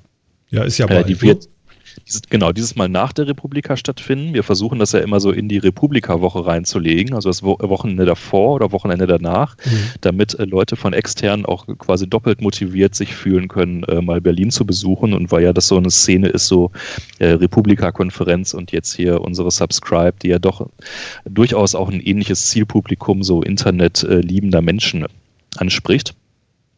Und äh, diesmal ist es also das Wochenende nach der Republika. Mhm. Und äh, wir sind jetzt wieder dabei, ein Drei-Tage-Programm auf die Beine zu stellen. Wieder aber eigentlich nach unserer, finde ich, absoluten Erfolgsformel, dass man so den Vormittag immer eher einen richtigen Konferenzcharakter hat, mit auch zentralen Vorträgen, wo man nicht groß aufsplittet, sondern man wirklich gemeinsame Themen und gemeinsame Debatten hat und äh, Keynotes äh, abfeuern kann. Und dann der Nachmittag hat dann immer Workshop-Charakter, was so ein bisschen Barcamp-mäßig daherkommt, wo Leute noch wirklich mit eigenen Ideen aufschlagen können. Und äh, abends äh, machen wir immer so ein bisschen Abendunterhaltung, Geschichte. So letztes Mal hatten wir ja so ein ähm, Podcast Jeopardy gemacht. Das äh, fand ich ziemlich lustig. Mal gucken, was wir äh, uns jetzt nächstes Mal einfallen lassen. Und dann gibt es irgendwie gutes Catering und äh, man ist halt wirklich drei Tage lang in so einer totalen Flausch-Wohlfühl-Bubble, weil man nur von Leuten unterwegs ist, die irgendwie diese Leidenschaft zum Podcasting halt teilen. So tolle ja. Sache. Wart ihr schon mal auf, einer, auf einem PPW-Workshop? Ich hatte es mhm. das letzte Mal angedacht, ich war aber dann verhindert. Äh, zuerst mhm. war ich ein bisschen äh, äh, ja, erbost über Berlin, weil mir das alles zu teuer war. Als ich das Tim dann erzählte, meinte er, sag mal, wo guckst du denn? Das war alles so um die äh, eine Übernachtung so 130 Euro. Und mhm. ja, wahrscheinlich sagst du jetzt auch, das kann nicht sein, Martin. Mhm. Also man kriegt schon durchaus günstigere Dinge hier. Ja, genau. Und, und, dann fand ich das ein bisschen anstrengend und dann kam aber auch noch der Job dazwischen und dann war ich eh nicht da und dann war es natürlich alles, äh, äh, ja, konntest dann vergessen. 6. 8. Mai, ich habe jetzt noch gar nicht reingeguckt, ob das bei mir passt. Ich weiß auch nicht bei den Kollegen. Vielleicht schlagen wir da ja auf, das kann durchaus sein. Mhm. Ja, lustig ans Werk. Äh, Mhm. Noch sind Karten da. Ah, Also das ist, äh, also noch, noch keiner von euch war jemals da, ja? Das habe ich jetzt ja, richtig genau, Ja, werden richtig. ganz Ja, neu. wir- Wo, wo, teilen- was für ein Podcast bin ich denn hier gelandet? Ja. Wir teilen, wir Du solltest teilen dich vorher mal äh, schlau machen. Blöderweise, wir, wir teilen uns blöderweise den Arbeitgeber, wodurch wir äh, alle quasi zu dem Datum verhindert waren. Also nicht nur Martin Ja. hat's erwischt, sondern da hatten wir eine relativ große Aktion, die ging auch drei Tage vom Arbeitgeber mit Anwesenheitspflicht. Ja, war Ja, blöd, hat mitten verstehe. reingetroffen. Okay, also ich als Mitorganisator habe natürlich immer eine etwas spezielle Perspektive so natürlich auf diese, diese ganze Unternehmung, aber äh, wir bekommen immer berichtet, dass es für die Leute dann schon auch vor Ort ein echtes äh, Erweckungsereignis ist im Sinne von so, oh mein Gott, ich wusste ja gar nicht, dass ich nicht der einzige Idiot bin und habt äh, seid ihr denn irgendwie mal auf so, so Meetups oder sowas bei euch irgendwo in der Ja, Gegend, in wo ihr euch da regelmäßig mit anderen Ja, ja, das haben wir Podcastern gemacht. Wir, wir haben ja auf dem Kongress haben wir ja auch ein, äh, eine Sendung gemacht. Ähm, Ah ja, beim äh, Roundtable, sag ich mal. äh, unserer, ja, ja, genau. Mhm. Genau, genau. Podcast. Da, war, da waren genau. wir ja, da waren wir dann mit dem Hamburger Meetup da. Da waren wir, glaube ich, nachher erst sieben und dann kam Tim noch dazu, dann waren wir acht. Und äh, ja, da Ah, haben wir so eine kleine genau, da war auch äh, Nele mit, mit dabei, ne? Nele Die Runde und war das Kollege, relativ, ja. äh, ja, genau, das wäre auch alles ein Service des Sendezentrums. Ja, ja, ein genau, genau. Ja, wir haben das genossen, genau. Genau, also so, sowas ist es dann aber halt äh, drei Tage, ne? Also, hurra. Ja, finde ich gut. Also auf jeden Fall äh, werden wir nochmal in die Pläne gucken, ob das bei uns möglich ist. Ne? Vor allem, also Ja, echt, auch so. Hamburg, also jetzt mal ganz ernsthaft, also da könnt ihr euch auch einfach mal äh, in Zug setzen und dann hin und zurück. Also gut, ist natürlich auch eine Geldfrage. Für drei Tage hin und zurück Ja, ist das- Kostenfaktor ähnlich wie Übernachtung. Also Ja, ja, gut. Okay. Würde aber zeitlich, also, ja. Gut, Ja, also von Hamburg nach Berlin ist ja echt kein Thema. Nee, Da darüber kriegen wir muss schon man nicht hin. reden. Und, und äh, äh, also wenn es nicht 140 Euro die Nacht ist, dann, dann äh, sind wir ja d'accord, das ist ja kein Thema. Aber naja, man guckt halt das, was man kennt. Ne? Aber das habe ich sonst nicht bezahlt, die Hotels da, deswegen. er hat natürlich dann die Firmenhotels für sich gebucht und das war zu teuer. Ja, Ja, fand ich Räum- schon ein bisschen Räumlichkeiten, anstrengend. Da sind wir wieder bei der äh, Wikimedia Deutschland. Das ist auch immer ganz cool bei denen, so weil es halt auch so eine Location ist, die so eine Atmosphäre einfach von, von Offenheit und Freiheit und irgendwie Weltverbesserung ausstrahlt. So, das mag ich auch sehr bei denen. Mhm. Ähm, es kann aber sein, dass wir uns demnächst ein bisschen nach was anderem umgucken müssen, weil äh, wir werden zu groß und die werden immer kleiner, weil sie immer mehr Vortragsräume und Meetup-Räume aufteilen und zu Arbeitsräumen machen, weil sie, was eigentlich auch schön ist, äh, immer mehr eigenes Personal halt auch unterbringen müssen. Aber von daher kann es sein, dass wir ähm, dann im nächsten Jahr nochmal umziehen. Im Herbst sind wir in München. Das äh, kann man vielleicht auch schon mal pluggen. Da gibt es den Termin auch schon für, unseren, äh, für unsere Subscribe 8 wird es dann sein. Und äh, da sind wir beim ähm, äh, Bayerischen Rundfunk untergebracht. Oh, das ist ja und, gut. äh, wir werden dem mal was von dieser Zukunft erzählen. Das, äh, da freue ich mich auch schon sehr drauf. Das wird auch ganz cool. Da haben wir vielleicht nochmal ein ganz anderes äh, Einzugsgebiet. Das ist für euch weniger attraktiv aus dem hohen Norden. Ja, das stimmt vielleicht. Das kommt nun drauf an. Ne? Also so ein Flieger ist ja auch nicht so teuer, von daher. Naja, aber man kann sich im äh, Sendegate schon mal äh, reinloggen. Da gibt es jetzt äh, einen ganzen Diskussionsbereich schon quer zur äh, Subscribe. Und äh, da wird dann nämlich in Bälde auch schon sowas wie, wie ähm, Themen. Anfragen losgehen, so wer möchte wozu, dann vielleicht einen Workshop ein, einbringen, Vorträge und so weiter. Das Mhm. wird also bald sich Kriege dort entfalten. Kann ich auch mal in den Chat den Link reinwerfen. Ja, da geht's gut. Zack. Sehr gut. Ja, also von daher sind wir jetzt äh, zwar etwas ermattet, weil es also wirklich ein schwerer Prozess war, das alles äh, irgendwie so auf die Kette zu kriegen. Und äh, ja, die Homepage sieht schon irgendwie jetzt äh, etwas freundlicher aus, aber das ist erst der Anfang. Da haben wir also noch einiges in petto, was noch Umbauten angeht. Aber das müssen wir jetzt mal alles wieder so auf die Kette kriegen. Es gibt so viel zu tun. So viel zu tun, so wenig Zeit. Ich möchte auch noch wieder eine neue Ultraschall-Release rausbringen, jetzt dann zur Subscribe. Das steht ja auch noch immer alles an. Was kannst du da denn noch empfehlen? Was kommt denn noch? Ähm, was wir auf jeden Fall machen werden, ist eine, eine feste Integration von Studio Link, weil ich also äh, absolut glaube, dass das sowas von die Zukunft ist und das muss man so einfach und so simpel und so massenkompatibel wie irgendwie möglich äh, machen. Kannst du das bis morgen Oh. machen? Du hättest es am gern, liebsten. Es ist also, äh, ne, die Konkurrenz schläft nicht. Äh, die Pod-Union sendet ja parallel hier äh, zu uns äh, ja, mit ja, Dennis Mohrhardt, auch genau. von uns. Und die haben den viel besseren Sound, weil die setzen schon Studio-Link ein. Ja, ja also das ist, ist ja in Ordnung. Man muss ja was vergleichen können. Guck mal, jetzt kann man einfach die Qualität mal links und rechts dagegen halten. Ne? Ja, das, und das, äh, das werde ich dann äh, die nächsten Tage mal abchecken, wie das denn ist. Ich glaube schon, dass das ja, also das, ist. Also. Es, es, ist, es ist auch einfacher im Handling. Du musst halt dieses N-1 wird ja auch alles abgenommen. Ne? Also Sebastian äh, vollbringt da gerade wahre, äh, wahre Wunderwerke. Ja? Also es wird auch für, n, für die End-User alles sehr, sehr viel einfacher. Du brauchst keinen Skype-Account mehr, sondern halt nur noch dieses eine kleine schlanke Programm, was du dann halt einfach startest und los geht's. Und also es, es gibt wirklich jetzt keine Ebene mehr, auf der das nicht der totale Durchbruch ist. Also mir, mir naja. wäre ja ganz wichtig, wenn, ich glaube, es ist noch keine 1-0 raus, ne? Das habe ich soweit noch mitgekriegt, ne? Richtig, ja. Genau. Aber wenn die 1-0 da ist, äh, spätestens dann würde ich mich sehr freuen, wenn er sagt, so Leute, da bitte Geld reinwerfen, damit er das weitermacht und nicht aufhört. Ich finde immer, wenn immer alle irgendwie was umsonst machen, das finde ich immer sehr, sehr schön und auch sehr nett und so, aber wenn man da so ein bisschen Geld hinwirft, so, weißt du, das fühlt sich doch auch für denjenigen, der es benutzt, dann auch besser an. Ja, Ne? Also ich würde da ja, wirklich man da nicht zusagen. Genau. Ja, also es geht mir bei deinem Ultraschall genauso. Wenn ihr da, äh, wenn man da einfach mal so ein bisschen was hinwirft, ja, meinetwegen auch so offiziell, dass man sagt, so pass mal auf, also es muss nicht, aber hier, ne, und ich sage jetzt nicht ein Flatter-Button oder so, sondern so, so ein bisschen. Ja, den gibt's so, ja.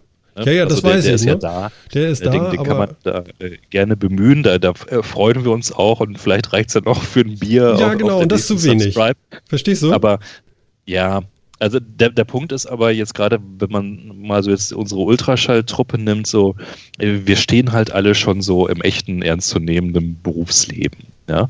Und äh, keiner von uns hat jetzt irgendwo ähm, eine Exit-Strategie im Sinne von so, wir machen jetzt Ultraschall so erfolgreich, dass ich davon jetzt demnächst irgendwie auch nur ansatzweise meinen Lebensunterhalt bestreiten könnte. Ja, ja wahrscheinlich dauert es dann auch zu lange, jetzt die Steuer jedes Jahr dafür zu machen, das alles nochmal extra abzurechnen. Das, das, das, das ist echt alles so ein Punkt, ja. ja also ja, ich meine, ich bin so, so, irgendwie hier der Oberprivilegierte als irgendwie Bundesbeamter, ja. Äh, das macht mir alles fünfmal mehr Stress, als es mir irgendwie welche Probleme lösen würde. Und äh, meine ganz ernsthafte Erfahrung ist auch, dass äh, gerade solche Liebhaberprojekte äh, bekommen sehr schnell sehr viele Probleme, wenn es zu sehr ums Geld geht. Das habe ich jetzt also auch ein paar Mal einfach miterlebt, gerade wenn kommerzielle Firmen reinkommen. Das äh, kommt sofort ein ganz anderer Schnack rein. Leute sind plötzlich davon abhängig, fangen an uncool zu werden, weil sie irgendwie denken, oh mein Gott, ich darf jetzt nicht mehr dieses oder jenes tun, machen, denken, äh, weil sofort äh, dann irgendwie hier mein Einkommen gefährdet ist und äh, mhm das überträgt sich auf andere Leute. Das ist alles total ungesund. Also, was ich sehr, sehr liebe und sehr, sehr schätze, jetzt auch gerade bei unserer Ultraschalltruppe ist, die haben eigentlich alle genug Geld. Ich meine, hat man nie, ja, aber also es ist keiner darauf angewiesen und alle sehen es so ein bisschen als Urlaub von ihrem normalen IT-Job. Mhm. Wo sie also nämlich durchaus irgendwie so im Industrieinformatikbereich unterwegs sind. Ja, genau. Ich Hier halt ist das Fachkonzept, mach mal ich, äh, ja, äh, ich halt bei einer doch irgendwie äh, staatlichen Behörde irgendwie angestellt und mache da halt IT.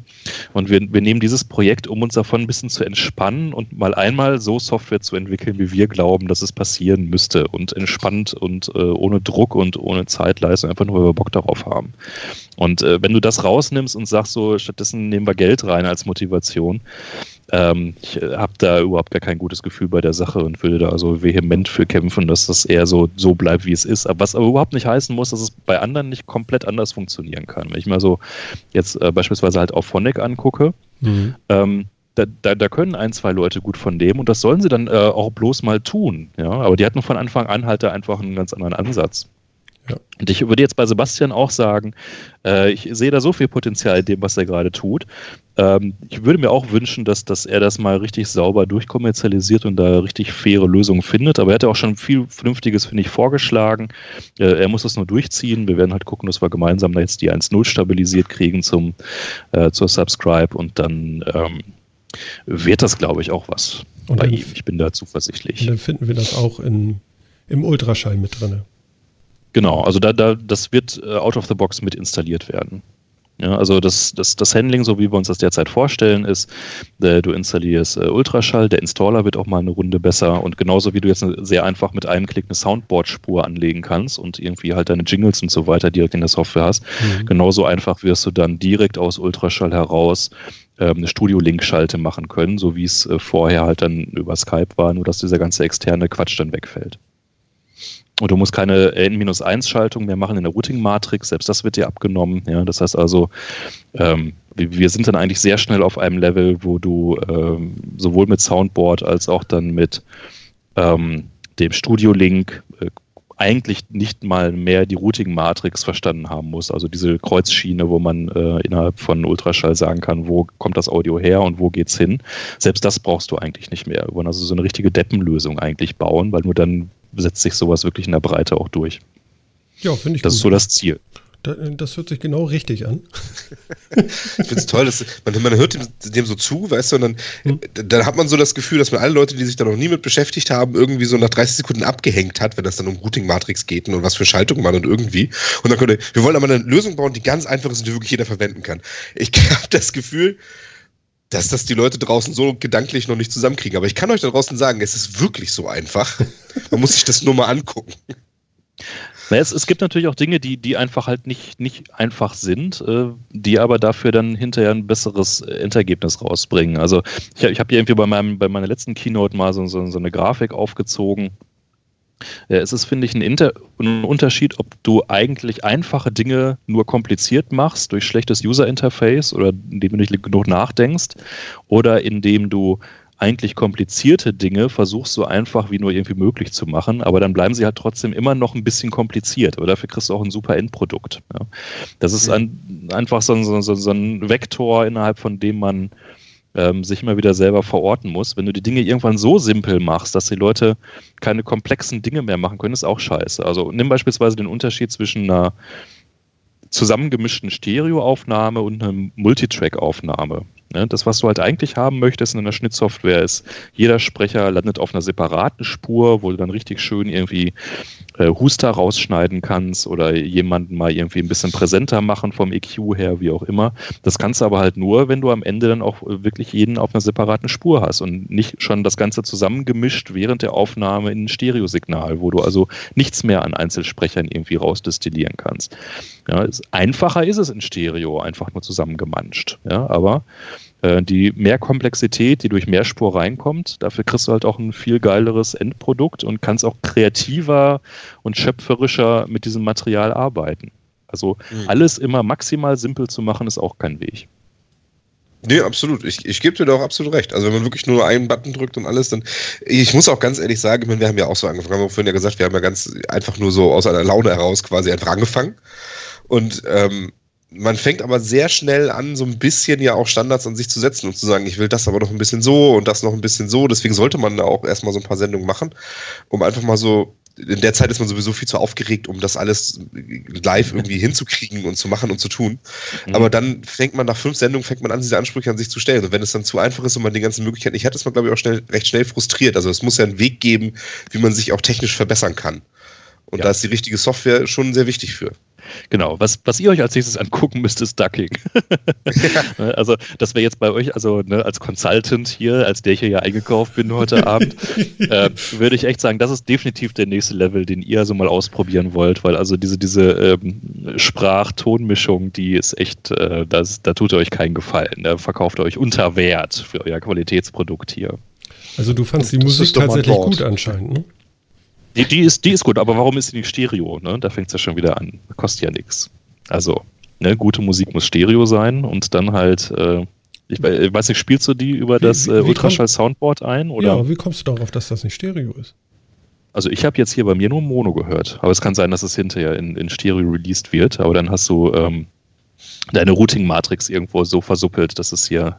Weil, weil, Skype kann doch eigentlich Stereo, oder? Ja, oder? Ja. Oder? Hier läuft alles in Stereo. Gute, gute, Frage. Aber ja, ihr habt die, die Intro-Musik doch auch Mono gehört. Jetzt lügt doch nicht. Dum, dum, dum, Keine Ahnung. Na? Spielst du noch nochmal ein? Ja, mach ich jetzt mal eben an. Warte, warte, warte. Kleines Live-Experiment. Genau, jetzt machen wir es auch gleich richtig laut hier. Zack. Auf die 12. Wie sage ich immer? Und Schuss. So. Mono, Mono. Welcher Kanal? Merkwürdig. Ja, aber stimmt schon. Hm. Komisch. Tja, dann ist das bei euch jetzt so. Also bei mir ist das ziemlich gut. Aber ey, hört das jetzt irgendwer in Stereo? Nee, ich höre es auch im Mono. Ja, ich, ich habe auch Stereo. Mono. Okay, dann kann Skype wirklich kein Stereo übermitteln. Ja, oder du hast halt irgendwie im Routing äh, die Sachen, dann äh, mischst du die auf Mono. Das kann natürlich auch sein. Mhm. Das kann auch Da sein. müsst, ja. müsstest du jetzt mal den, äh, den Cent-Weg äh, aus, aus Reaper heraus äh, zu, zu Skype hin äh, anschauen. Ja, nee, ich, löst sich das mit dem, äh, mit dem neuen Plugin? Äh, ne? Äh, Jetzt kommt's. Na, na, Das ist eine gute Frage. Ich weiß äh, gar nicht, wie die, die Stereo-Mono-Policy äh, davon ist. Das, das, das müsste ich vielleicht mal ausprobieren. Guter Hinweis. Kann ich nicht beantworten. Gott sei Dank. Zweifelsfall. Gut, er äh, konnte ja, was nicht klar. beantworten. Rotes Kreuz Ja. mach. ja, aber also wir, wir merken, glaube ich, auch den Unterschied, wenn ich mich recht entsinne, in dem Moment, in dem die Sendung raus ist, ist es schon Stereo. Dass wir es jetzt hier als Live-Teilnehmer als Mono hören, das kann gut sein, dass es entweder am Routing oder an der Skype-Übertragung liegt. Aber Ja. klar, es ist verbesserungswürdig, will ich auch nichts Also- gegen sagen. Äh, Vielleicht einfach nur, nur für die Hörer, damit die verstehen, warum ich hier so drauf rumreite. Ja. Äh, Das, was ihr aus dem Radio kennt, dass irgendwo laute Musik ist und dann spricht der Moderator rein und äh, sofort fadet die Musik runter in der Lautstärke. Ihr könnt klar verstehen, was gesprochen wird und sobald er aufhört zu reden, zieht die Musik sofort wieder hoch. Das nennt man halt Ducking. Das heißt also, alle Spuren werden runtergedämpft in der Lautstärke, wenn denn die Hauptsprecherspur sich irgendwie da drüber legt. Und das, was wir halt äh, vor zwei Releases in Ultraschall reingebaut haben, ist halt ein automatisches Ducking. Das heißt, man muss nicht mehr manuell irgendeinen Knopf drücken, mach jetzt leiser, sondern immer, wenn irgendjemand redet, wird die Musikspur äh, automatisch runtergezogen, sobald er aufhört äh, zu reden, wieder hochgezogen. Wir sind da sehr stolz auf diesen Mechanismus. Von daher äh, finde ich das völlig unverständlich, wenn der hier nicht zum Einsatz kommt. Also ich habe mir das ja angeguckt und ich fand das ja auch gut. Ich fand bloß nicht gut, dass es hinten raus denn nicht leiser wurde, so wie ich das wollte. Deswegen ziehe ich es immer von Hand runter. Achso, aber na, du hinten kannst es doch dann manuell, also du hast ja auch einen Fade-Out-Knopf, so, den kannst du dann ja immer noch drücken. Dann ist es ja, ja, ja, ja, ja. Nö, also mir, mir ist äh, die Technik und so, das äh, habe ich alles gesehen und wahrgenommen. Ich fand das jetzt für mich ganz gut. Das mit dem Stereo, das äh, wurmt mich tatsächlich, aber die lieben Kollegen haben mir ja nie was gesagt. Ja, weil das bei uns, mir war das wurscht. Also ich bin, ich bin ganz ehrlich davon ausgegangen, dass ich über Skype so oder so nur eine Monospur kriege. Ich habe das nie hinterfragt. Ich, ich möchte das nicht ausschließen, dass es auch exakt so ist. Also man könnte jetzt einfach mal Google anwerfen. So, Ja, man müsste jetzt äh, den Stream mal fragen, äh, den Stream soll jetzt schon, ja, die Leute im Stream eigentlich mal fragen, ob sie das eben in Stereo gehört haben. Aber wahrscheinlich weiß das nicht jeder, weil nicht jeder hat jetzt Kopfhörer auf. Aber na gut, okay. Werden wir mal sehen. Vielleicht meldet ja, sich Stream mal ist ja auch wieder was anderes als Skype. Also ja, Ja, aber genau. richtig. Also auch da wäre es interessant. Mhm. Mhm. Na gut, okay. Na gut, na aber gut, wir wollen ja gut. nicht so viel über Podcasts reden. Ach so, wollen wir gar nicht. Das ist ja nur einer. na. Gut. Ralf, wir haben uns ja das letzte Mal äh, direkt gesehen ähm, auf dem Kongress, auf dem letzten. Mhm. Und da habe ich, glaube ich, nachts um eins oder so, habe ich zu dir gesagt, da habe ich in so, in so Zombie-Augen geguckt. Du warst schon ziemlich durch. Und da habe ich Ja, gesagt, das passierte auf diesem Kongress. Genau. Und, und du hattest äh, äh, so, eine, so eine komische ähm, Fernbedienung in Orange mit und ähm, ja, so eine komische Kamera in der komischen Form. Und daher stellte sich raus, okay, das ist wohl irgendwie eine Drohne und der Mann fliegt Drohnen und äh, hat da Spaß dran und das ist irgendwie ein Hobby für dich, ne? Äh, genau, und äh, der Punkt, wa warum ich das überhaupt da auf dem Kongress hatte, war, dass ich meine äh, kleine lustige Drohne als Steadicam äh, zwecksentfremdet habe, weil die halt eine sehr coole Bildstabilisierung hat und der Gedanke war, da sie auf der anderen Seite in Echtzeit ein Bildsignal über WLAN ausgeben kann, dass die Podcasts auf der Bühne quasi so mit der Drohne spielen können, die also dann gar nicht fliegt, aber trotzdem halt läuft und ein Videosignal äh, Bild stabilisiert rausgibt, sodass die Leute also quasi mit einer Steadicam, die sehr, sehr klein ist, wild über die Bühne irgendwie fuchteln können und das Ganze kann man dann live in der Videoaufzeichnung dann irgendwie sehen. Hat nur so mittel, so, so semi gut funktioniert aus verschiedenen Gründen. Zum einen waren irgendwie viele Podcaster damit ein bisschen überfordert, so, die wussten also nicht, wie, wie sie jetzt selber mit einer Kamera arbeiten sollen. Dann hatten wir leider das Problem, dass wir kein Live-Bild dann selber auf die Bühne legen konnten, sodass die Leute also nicht sehen können, was sie filmen. Das ist doof. Ja. Und ähm, der letzte Punkt war, dass die Bildstabilisierung dieser Drohne so gut ist, dass es also egal, wie du die hältst, die immer quasi ein komplett am Horizont ausgerichtetes Bild rausgibt. Was aber ein Problem ist, wenn du zum Beispiel von oben irgendwo reinfilmen möchtest, das geht halt mal einfach nicht, ja, weil die dann so immer noch geradeaus filmt, soweit es dann irgendwie geht. Bis auf Und den letzten Part hätte ich gesagt, das wäre eine DIY oder eine Parrot. Da du jetzt aber sagst, sie ist immer stabilisiert, würde ich sagen, es ist eine Parrot. Ist eine Parrot, exakt, richtig, ja. Und dann ist es die Bebop 2 oder die 1er? Die 2er äh, das, Nee, das die, äh, war eine 1er. Die 2er gab es ja noch gar nicht. Oh, wie, wie bist Gab's du denn dann noch? mit diesen 11 Minuten Lebenszeit vom Akku oder Viertelstunde Lebenszeit vom Akku klargekommen bei der die, Aufnahme? Die äh, erweitert sich auf ungefähr 40 Minuten, wenn das Teil so, nicht, nicht fliegt. dann dreht sich, zwar, dreht sich zwar der Lüfter und die, die MPU hat also, ähm, äh, GPU hat auch immer noch viel zu tun, äh, um die mhm. Bildstabilisierung zu machen. Von daher läuft es also nicht stundenlang, aber zumindest so eine halbe Stunde, 40 Minuten äh, läuft es dann problemlos, wenn die Mot äh, Rotoren einfach aus sind. Wobei das ja dann eine Software-Bildstabilisierung ist. Da ist ja kein Gimbal ja. verbaut in die 1er. Das muss genau. man auch dazu sagen. Der rechnet die 14 Megapixel nur runter, indem er immer jeweils eine Stabilisierung draus baut. Genau, die zwei ja auch. Eigentlich ein, ein ziemlich cooles Konzept so. Da ist ja so, so ein Ultra-Fischei drin verbaut, was also wirklich so ein 180-Grad-Dome eigentlich aufzeichnet vor der Drohne. Und da wird dann wirklich nur so ein Full-HD-Ausschnitt äh, so raus, rausgepickt und der wird quasi in Echtzeit halt, wird geguckt, äh, welchen äh, welchen viereckigen Bereich ich aus diesem sehr, sehr großen äh, 180-Grad-Dome äh, brauche ich eigentlich gerade. Führt aber dazu, dass insgesamt die Auflösung definitiv nicht irgendwie Full HD ist. Also obwohl es pixelmäßig 1080p ist, ist das, was da an echter optischer Bildqualität rauskommt, auch in Kombination mit der Linse noch deutlich unter 720p, muss man einfach mal so sagen. Also die Idee ist gut, aber die Ausführung ist noch ein bisschen schlampig. Und man ich kann noch ein paar Megapixel mehr reinpacken, sagen wir es mal so. definitiv. Und ich war massivst enttäuscht, dass sie daran nichts, aber auch exakt gar nichts jetzt mit der mhm. Parrot 2 verbessert haben.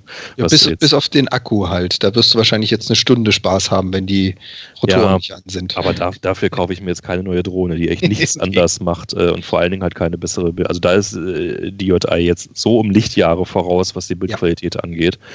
Ähm, ist da, aber auch ein anderer Kostenfaktor, muss man dazu gestehen. Also die einfache Phantom, wenn ich die Dreier nehme, liege ich ja so beim ja, 1,3-fachen von der Bebop.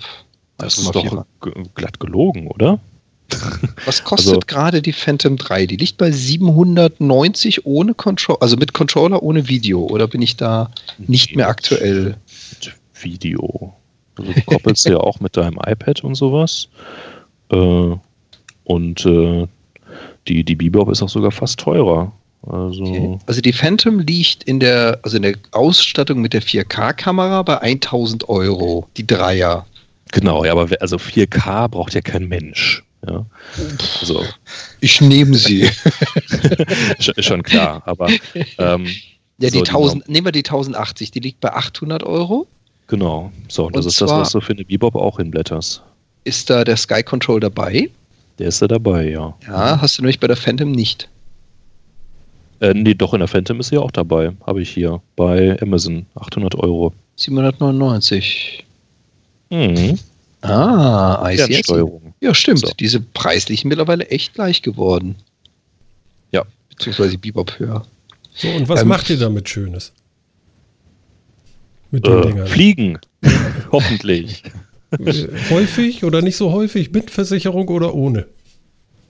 Äh, also letztere Frage, finde ich, stellt sich nicht ernsthaft. Also jeder, der eine, eine, Drohne ohne Versicherung fliegt, äh, gehört sofort eingesperrt. So.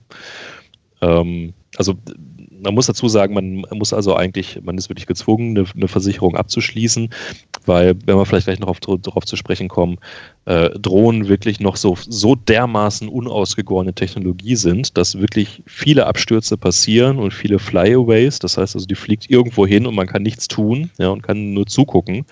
Und dann fällt sie halt irgendwo runter. Und äh, ob es dann also irgendwo in den Wald fällt oder in eine Wiese und du kommst nochmal dran oder ins Wasser und sie säuft ab, das sind alles die Fälle, wo du Glück hast. Mhm. Äh, und wenn du Pech hast, dann fällt sie in eine Fußgängerzone oder auf eine Autobahn und du hast am Ende fünf Tote. Ja. Und äh, du bist gleichermaßen schuld an mhm. der ganzen Geschichte, weil du nicht aufgepasst hast und irgendwie die Risiken nicht vernünftig abgewogen hast. Und das Einzige, was dir dann noch hilft, ist hoffentlich eine Versicherung. Und von daher äh, muss man da so eine abschließen, die einen also mehrere Millionen abdeckt, also du hast also auch wirklich Todesfälle damit einigermaßen abgedeckt hast. So, also ich bin da ein bisschen ähm, vielleicht sehr pointiert, aber äh, ich sehe einfach, wie unglaublich verantwortungslos viel mit Drohnen geflogen wird und von daher bin ich da lieber immer etwas extremer in meinen Aussagen. Also äh, so Drohnen töten Menschen, Punkt. So, und zwar nicht nur irgendwie im Irak, sondern auch eure DJIs und Parrots. So, ihr müsst nur ein bisschen Pech haben. Und, ja, ähm, beziehungsweise unverantwortlich mit den Dingern umgehen. Das ist. Genau. Also über Autobahnen fliegen und sowas. Das finde ich also völlig bizarr. Ja, oder, oder, in was, Fußgängerzonen starten, ja. Was, was ich dann krass finde, ist, wenn irgendwo etwas passiert und man kennt ja das Phänomen der Gaffer, das ist ja nicht nur in Deutschland, das ist ja weltweit bekannt, dass man einfach dabei steht und zuschaut. Wenn dann die Leute anfangen, Drohnen auszupacken und am besten dann noch Rettungskräfte mit behindern, weil sie mhm. tolle Luftbilder von dem brennenden LKW haben, ja, da stimme ich dir voll und ganz zu, da hört es bei mir auf. Da ist einfach Schluss. Das kann ich auch nicht nachvollziehen, muss ich ehrlich sagen. Aber dafür gibt es ja die Adler. Das haben wir ja nun letztens gelernt. ja. so, vor vier Sendungen, glaube ich, war ja, das. Ralf, kennst du die schon, die Adler? Ich glaube nicht, nein. Du kennst die Adler nicht, das kann ja nicht wahr sein. Es gibt Adler, die, die, die werden äh, gerade dressiert, um Drohnen aus der Luft zu pflücken, die da nicht sein sollen. Ah, ja doch. Stimmt, das hatte ich auch gelesen. Das fand ich auch sehr, sehr lustig. Äh, ja, kann man machen. ja, kann man also, machen, ne? Aber dem Adler seine Füße, ne? Man weiß ja nicht, ne? Kommt auf die Drohne äh, drauf ja, an. Die, die, da, also das ist also hm, nochmal äh, zurück, weil also du ja zwei Marken genannt hast. So der deutsche Markt, der, der so der Produkte, die man bei Mediamarkt irgendwie kaufen kann oder bei einem anderen irgendwie jetzt äh, versandt, teilt sich gefühlt schon so ein bisschen in zwei Welten auf. Das eine sind halt so die Parrot-Drohnen und das andere sind die DJI-Drohnen. Und die unterscheiden sich in ein paar Dingen doch sehr elementar. Das eine hast du schon genannt, nämlich die Kameraaufhängung. Das ist bei DJI halt immer über so ein Gimbal, was sich also selber einfach immer in der Waagerechten hält. Ähm, Parrot hatte ich schon beschrieben, ist also eine reine Bildstabilisierung. Mhm. Ein anderer großer Unterschied ist so, äh, wie viel Schmackes die Rotoren eigentlich entwickeln. Mhm. Äh, weil die DJI ist immer ähm, schwerer und auch irgendwie schneller und äh, da sind also Motoren drunter, die nochmal ganz anders Krawum haben und ich habe auch den Eindruck, dass so die äh, Notausschaltautomatik bei den, den Parrots viel schneller und viel effizienter äh, wirkt. Also ein ähm, Arbeitskollege hier äh, von meiner Frau hatte seine DJI dabei und hat dann also im Schwebeflug etwas ungünstig versucht, von unten zu greifen und dem war mal eben irgendwie so ein Viertel vom Finger ab. Nein. Ähm, das hat also geblutet wie Sau. Ach du ne? Und wir standen da irgendwo und ich dachte so, okay, das wäre jetzt bei einer Parrot nicht passiert. Da greifst du rein und es zieht und es tut weh. Mhm. Aber du hast also eigentlich noch nicht mal eine Schramme, weil das Teil sofort abschaltet.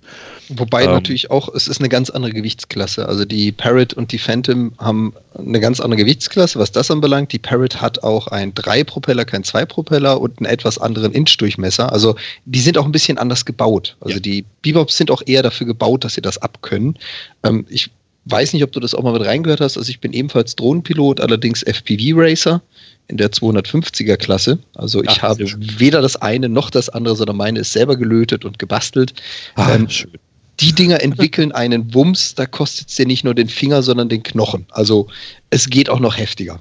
Da mhm. muss man höllisch aufpassen, wo man hinfliegt. Aber im Prinzip gebe ich dir recht. Also die Bebop ist dann eher mehr so die, ich nenne es jetzt mal Lightweight-Variante. Also etwas, ja. was nicht ganz so viel Schaden macht, was sich selber einfacher stabilisiert, mit dem man jetzt nicht unbedingt Kunstflug machen kann. Das kannst du mit einer Phantom ein bisschen besser. Ob man es will, ist die andere Frage.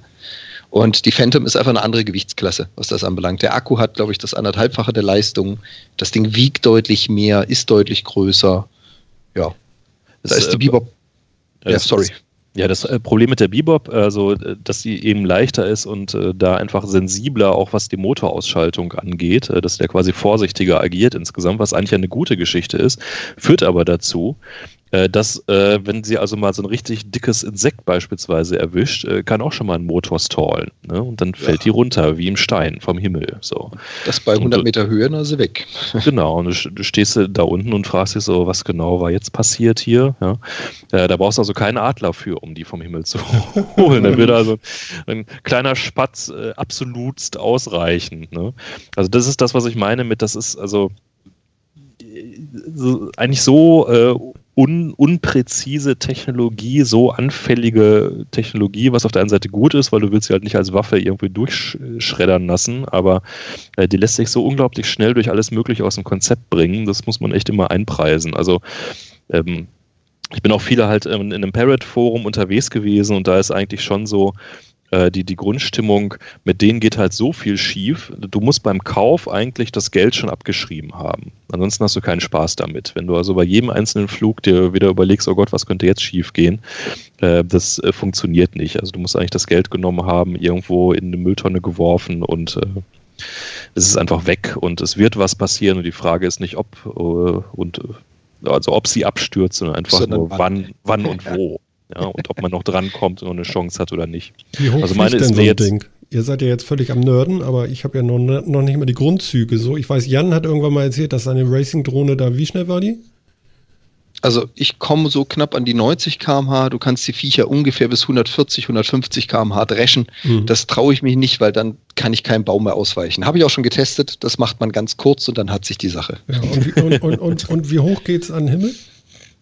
Also theoretisch, je nach Hersteller, hast du unterschiedliche Reichweiten und die Reichweite geht eigentlich in alle Richtungen, weil du hast ja einen Sender, der strahlt in alle Richtungen gleichermaßen. Das heißt, du kannst diese Drohne 300, 400 Meter von dir entfernt oder 300, 400 Meter in die Höhe lenken. Mhm. Dann bist du aber nicht mehr im unkontrollierten Luftraum, in dem G-Bereich, den wir befliegen dürfen mit den Drohnen in Deutschland, sondern dann bist du bereits in einem kontrollierten und äh, da darf man nicht hin. Da sollte ja. man auch tunlichst nicht hin. Und wie weiß man, also, da dass schon, man da schon ist, wenn man so nach oben? Ich meine, das wird ja nur kleiner, du hast ja nicht viel. Oder, oder siehst du das da irgendwo? Kommt's, genau, da kommt noch ein, weiterer, äh, ein weiteres Themengebiet mit dazu, nämlich wie ist die Regulierung innerhalb Deutschlands? Und es gibt in Deutschland relativ strikte Vorschriften, die ich auch bis auf ein paar Ausnahmen gar nicht so dämlich finde. Eine davon ist, du musst Sichtkontakt zu deiner Drohne halten und zwar Sichtkontakt mhm. ohne technische Mittel. Das heißt, wenn die Drohne, so, ein, so ein Viech, was 20, 30 Zentimeter groß ist, 200 Meter über dir fliegt, bezweifle ich, dass du mit dem bloßen Auge die noch wahrnehmen kannst. Ja. Damit ist automatisch eine Limitierung gesetzt. Also wenn du das Ding nicht mehr siehst, durch, also ohne technische Hilfsmittel, bist du nicht mehr im legalen Bereich damit. Mhm. Und was heißt kontrollierter Luftraum? Wer kontrolliert da wie was? Also der deutsche Luftraum ist unterteilt. Du hast mehrere Bereiche. Da gibt es von G bis, ich glaube, A. B oder A, das weiß ich jetzt gar nicht auswendig, von nicht kontrolliert, teilweise kontrollierter, in der Nähe einer Kontrollzone, über einem Flughafen und so weiter und so fort. Da gibt es also riesige Vorschriften, wo du dich befinden darfst. Mhm. Und wir Drohnenpiloten dürfen eigentlich nur in dem Raum G, in dem Golf-Luftraum fliegen, den unkontrollierten. Der ist dann auch nur 1,5 Kilometer, also maximal 1,5 Kilometer ran an Flughäfen, näher darfst du auch nicht. Da muss man sich schon schlau machen. Da gibt es also Luftkarten dazu, wo darf ich überhaupt was. So, und dann gibt es natürlich so ein paar generelle Regeln. Vorhin ja auch schön gesagt, wenn mir das Ding in eine Menschenmenge kracht, ich darf zum Beispiel nicht bei öffentlichen Veranstaltungen über Menschenmengen fliegen. Das ist schon mal absolut tabu. Mhm. Da bin ich schon mal illegal in dem Bereich. Und dann natürlich innerhalb der Sicht. Und damit bist du schon sehr, sehr eingeschränkt. Also wenn ich meine Drohne sehen muss, ist es in einem Wald, über einem Dorf, hinterm Haus, da wird es schon schwierig. Aber es gibt Sondergenehmigungen, ne? Sonst könnten ja diese tollen Aufnahmen, die ich immer im NDR sehe oder so. Es gibt ja nur noch Drohnenflüge irgendwie über, über irgendwelche Bauernhöfe und so. Ja. Ähm, die könnten ja sonst nicht passieren. Ja, also ja, also Bauernhöfe also, auch. Äh, du weißt, was ich meine. Genau so, solange, du, solange du das Ganze privat oder als Hobby betreibst, darfst du das, wenn du dich an die Reglementierung hältst und, wie vorhin schön gesagt, eine Haftpflicht. Und zwar nicht die Standardhaftpflicht, sondern du brauchst eine Drohnenhaftpflicht, speziell dafür. Mhm. Solange du das hast, darfst du das Ding fliegen, wenn du dich an die Gegebenheiten hältst. In dem Moment, wo du Aufnahmen machen möchtest und sie gewerblich nutzen, brauchst du eine sogenannte Aufstiegsgenehmigung die man sich auch wieder je nach Bundesland beantragen muss. Also ich müsste mir die hier für Hamburg kaufen, darf damit aber nicht in Rheinland-Pfalz oder in Schleswig-Holstein fliegen. Da muss ich sie neu beantragen. Die Bundesländer tauschen sich ein bisschen aus. Also ich muss nicht jedes Mal voll bezahlen, aber ein bisschen was brauche ich dazu. Und diese Aufstiegsgenehmigungen ist ja dann zum gewerblichen Betrieb. Die haben dann wiederum leicht andere Reglementierungen. Mhm. Auch da gilt eigentlich, auch für die ist das nicht anders, es muss immer in Sichtbetrieb oder Sichtweite sein. Da kann man sagen, ja, die Aufnahmen sind schön und man hat gesehen, der hat die aus 500 äh, Meter Höhe gemacht, aber ich bezweifle mal, dass er seine Drohne noch gesehen hat. Das im Zweifel muss das aber erstmal jemand nachweisen. Mhm. Okay. Also hm? Das ist für mich halt gerade als FPV-Drohnenpilot äh, unglaublich lästig, weil ich trage eine Brille, die beide Augen bedeckt und das gesamte Licht abschirmt, damit ich aus dem Auge der Drohne sehen kann. Das ist für mich die Grundvoraussetzung, um das bedeutet was? F FP was? FPV, First Person View. Ah, ich sehe aus der ersten Person die Drohne. Also ich sehe das Auge der Drohne quasi und gucke, als würde ich nach vorne aus der Drohne schauen. Und damit bin ich eigentlich schon gegen die Bestimmung. Das ja. heißt, ich brauche immer einen sogenannten Spotter. Es muss also immer jemand dabei sein, der permanent meine Drohne in der Sicht hat. Sonst darf ich mit dem Ding nicht fliegen. Also wie beim Nesca, um ne? Und irgendwann bist du in der Bande mit 300. Ja, das ist der Vorteil. Ich, hab, ich will gar nicht wissen, wie oft ich meine Drohne schon zerlegt und wieder zusammengebaut habe. Mhm. Jedes Einzelteil ist schon zehnmal ersetzt worden, weil wenn ich mit 80, 90 Sachen einen Baum übersehe, dann ist die Sache in einem Bruchteil von einer Sekunde gegessen. Mhm. Dann war es das. Sag mal, Ralf, äh, ich habe ja nun Belege gesehen online. Du fliegst ja auf dem Flughafen, allerdings auf dem alten, ne? Äh, das war die äh, Tempelhof-Geschichte, ja. ja, genau. Äh, das das ist äh, allerdings auch alles schon so echt äh, zwei Drittel grenzwertig, sagen wir mal, was da so, äh, was da so passiert. Schön gesagt. Ähm, was, also ich achte auf jeden Fall darauf, dass, dass äh, wenn ich an, an solchen Locations bin, äh, dass ich da eigentlich nicht weiter als irgendwie 30, 40 Meter fliege. Mhm. Also beispielsweise von der Höhe her kann jetzt also die, die Parrot, die ich habe, äh, hab auf 150 Meter. Ich mhm. finde das total gruselig, diese Höhe. Ja, also ich sehe, äh, habe zwar kein, äh, keine Brille auf, sondern ich sehe dann halt durch ein, durch ein iPad, was bei mir in dem Controller halt integriert ist, äh, das, was die Drohne gerade sieht. Mhm. Und äh, sowohl durch die Latenz als auch irgendwie durch die äh, der doch relativ niedrige Pixelauflösung äh, ist es also nicht wirklich immersiv. Das heißt also, ich habe nicht wirklich so jetzt wie bei einer First-Person-Drohne den, den Eindruck, ich fliege jetzt so durch deren Augen ja, und fliege also selber durch die Gegend, sondern es ist schon ein sehr abstraktes Beurteilen, so was, wie ist sie gerade ausgerichtet und wo guckt sie gerade hin und was passiert da. Mhm. Und äh, ich werde sehr, sehr, sehr nervös, wenn ich die nicht mehr selber problemlos äh, im Blick habe von unten. Und von daher vermeide ich das also eigentlich bei, bei 99 Prozent der Szenarien. Ich habe einmal wirklich bei äh, meinem Schwiegervater äh, auf dem Feld, wo also wirklich kilometerlang nichts war, habe ich mal wirklich so einen Entfernungstest gemacht und habe sie mal äh, dann wirklich so über den Kilometer mal fliegen lassen, also dann nicht nach oben, sondern halt in der horizontalen. Mhm. Und ich merke dann auch, dass so ab 200, 300 Meter macht mir selber das keinen Spaß mehr dann in dem Moment, weil äh, du siehst sie dann wirklich nicht mehr, ja, hast also keine Chance und hast nur noch irgendwie diese Rückmeldung da auf diesem Pixel-Display. Und äh, dann wird also einfach die Furcht äh, zu dem, was da jetzt alles wieder irgendwie schief äh, laufen könnte, wird dann einfach zu groß. Und dann lasse ich das sofort bleiben. Vielleicht sind die Verlustängste auch hoch. Die, ja, die ist dann auch abgestürzt in der Tat. äh, und äh, das war auch bescheuert. Ey, find mal so ein Teil auf dem Feld wieder. Ja? Oh ja. Also, ähm, das ist der Vorteil an FPV. Ich merke mir, woran ich crashe. Das finde ich wieder. ja, das, das war genau so ein Fall von aus 20 Meter Höhe einfach wie ein Stein runtergefallen und dass man gesehen hat, was nun irgendwie die Ursache war. So. Und ähm, du hast halt dann keine echte Ortung, äh, sondern die piept dann halt so ein bisschen kläglich.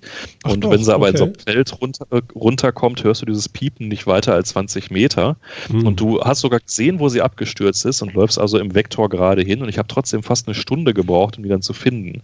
Weil also so ein Feld, äh, wenn du erstmal drin bist, dann plötzlich viel, viel größer ist, als man das äh, vorher von außen alles so wahrhaben wollte. Ja. Und vor allem von oben. Das sieht von oben immer aus, ich bin doch da nur 30 Sekunden in die Richtung gefl äh, geflogen. Ja, und dann rennst du erstmal fünf Minuten hinterher. So, so in voller ja. Tracht stehendes Maisfeld, das wäre doch nochmal super irgendwie. Da hast du dann richtig verloren.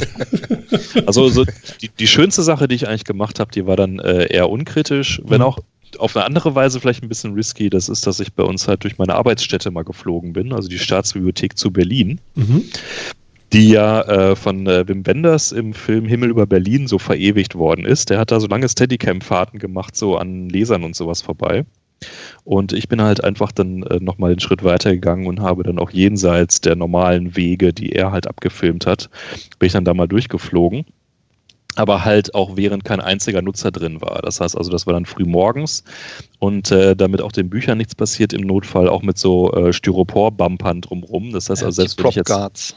Genau, selbst wenn ich jetzt also mit hoher Geschwindigkeit irgendwo reingeballert wäre, dann äh, wäre das trotzdem alles äh, hoffentlich kein Problem gewesen. Ich muss mal eben gucken, irgendwo habe ich das, äh, äh, den Film hier. Ja, genau. Gib mal den Link in Ja. den Chat. Oh ja. Ist das ganz Mhm. interessant. Genau, da ist es war ein Abschiedsgeschenk eigentlich für ähm, die Leiterin unserer Leseseele. Kommt also auch so ein bisschen Azi-Fazi daher, das Ganze. Mal eben gucken, wo ist jetzt hier mein Chat? Jetzt finde ich ihn nicht mehr. Denn, denn, äh, wo seid ihr denn jetzt hier? Irgendwo muss so ein Tab sein. Ja, Also du bist So noch mit so. Duschkopfsymbol. ich habe so viele. Ah, da, da. Das kenne ist ich irgendwo her. So, da der Chat, da das Video. Okay. Oh ja.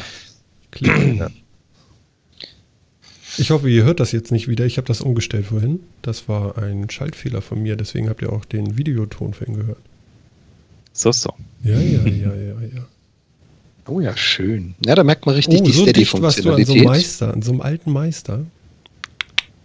Ja, Mhm, das Naja, also- wenn, wenn, naja, wenn man, wenn man halt schon irgend, also man weiß im Wesentlichen ja schon, was man tut und was schiefgehen kann. Ne? Also gerade nach hinten raus sind auch noch ein paar lustige Sequenzen, wo ich dann so, so an, an Lampen durchfliege und sowas, die irgendwo aufgehängt sind.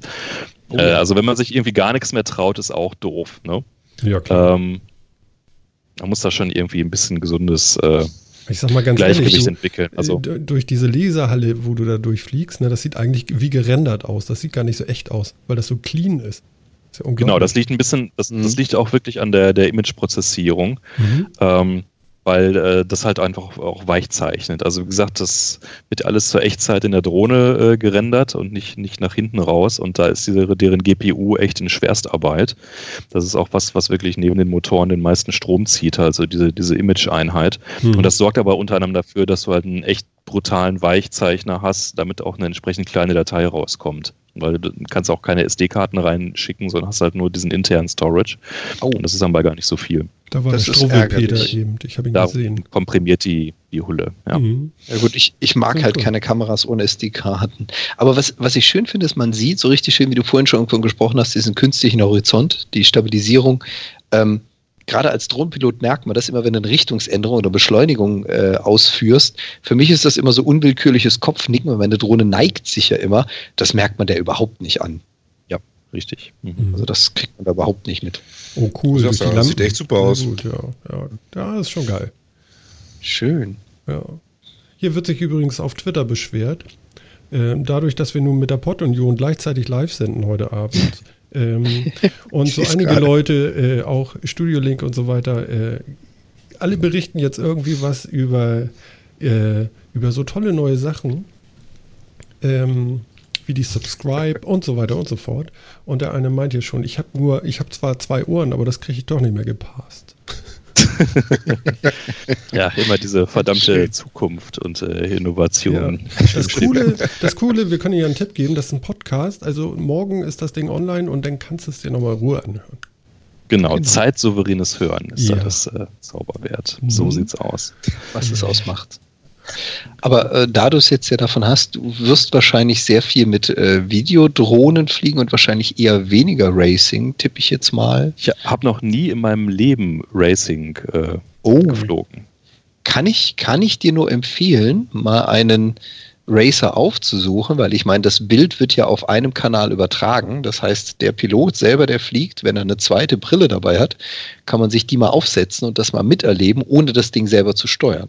Ja, Das ist also ein sehr interessantes Erlebnis. Das ist meistens dann auch so für die Menschen, die noch nie auf dem Motorrad saßen, mal als Sozius hinten drauf zu sitzen. Ist mal was anderes. Also macht wirklich Spaß. Aber ist Äh, natürlich das- eine ganz andere Liga. das, das, das glaube ich absolut. Äh, auch dieses so, ich bastel mir die Teile selber zusammen, da hätte ich eigentlich auch Bock drauf. Äh, das ist immerhin eine Sache, die bei der Bebop schon eigentlich so einigermaßen geht. Ich habe die also auch schon ein paar Mal repariert und das sieht dann auch so aus, dass du sie komplett auseinander nimmst und äh, wieder zusammenbaust und du kriegst auch alle äh, Einzelteile äh, separat.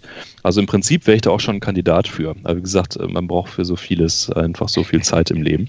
Ich habe mal jetzt noch zwei andere Videos in den Chat reingeworfen. Das zweite ist jetzt die Tempelhof-Geschichte, die ich mit äh, MS Pro gemacht habe. Und äh, das dritte ist jetzt äh, mal so richtig doofes Urlaubsvideo, äh, posermäßig mit äh, Drohne gemacht. Das war quasi mein allererstes, was ich äh, gebaut habe. Das, äh, das Video ist ganz lustig. Ich habe mich ja vorbereitet, so ist das ja nicht. Ne? Deswegen kenne ich das Video schon. Also äh, euer Urlaubsvideo. Und was ich lustig mhm. finde, ist, ab und zu stehst du da dann so relativ staunend und, und fliegst an dir selber vorbei. Das ist ganz lustig eigentlich. Genau, das sind die Dronies, die sogenannten. Ne? Ja. Nicht mehr Selfies, sondern Dronies. Ja, ja, ich habe da nämlich auch von anderen so Videos gesehen und es ist wirklich sehr spaßig, wie sie da dann immer so ganz stolz stehen und an sich vorbeifliegen. So, das ist toll. Das, das ist halt auch, schon ganz cool, ja. Ähm, Gerade aber bei dem Video sieht man auch, dass ich dann halt im Kern dann doch zumindest zu dem Zeitpunkt noch ein totaler Schisser war.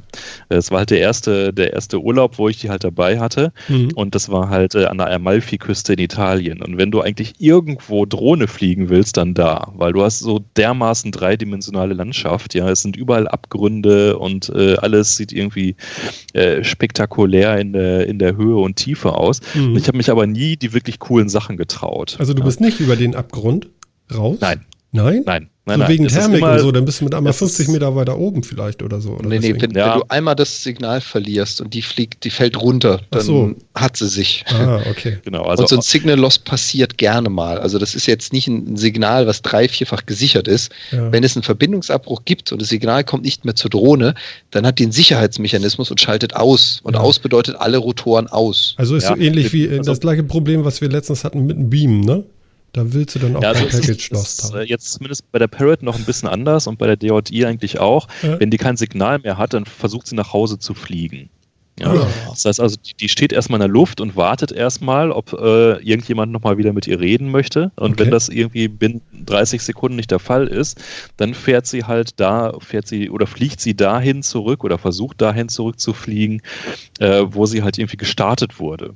Mhm. So, und da muss man jetzt aber wissen, da kann auch wieder eine Menge schief ja. gehen und da geht auch eine Menge schief. Das erste ist, wenn da halt Dinge dazwischen sind. Also sprich, du bist irgendwie genau. in einer Waldlichtung gestartet ja, und äh, bist mit ihr dann irgendwo durch die Gegend geflogen, dann fängt sie an zurückzufliegen, steigt nicht hoch genug vorher, das kann man manchmal einstellen, manchmal auch nicht bei der Parrot, und dann knallt sie halt irgendwo gegen ein Hindernis, was halt einfach auf der direkten Fläche äh, dazwischen steht.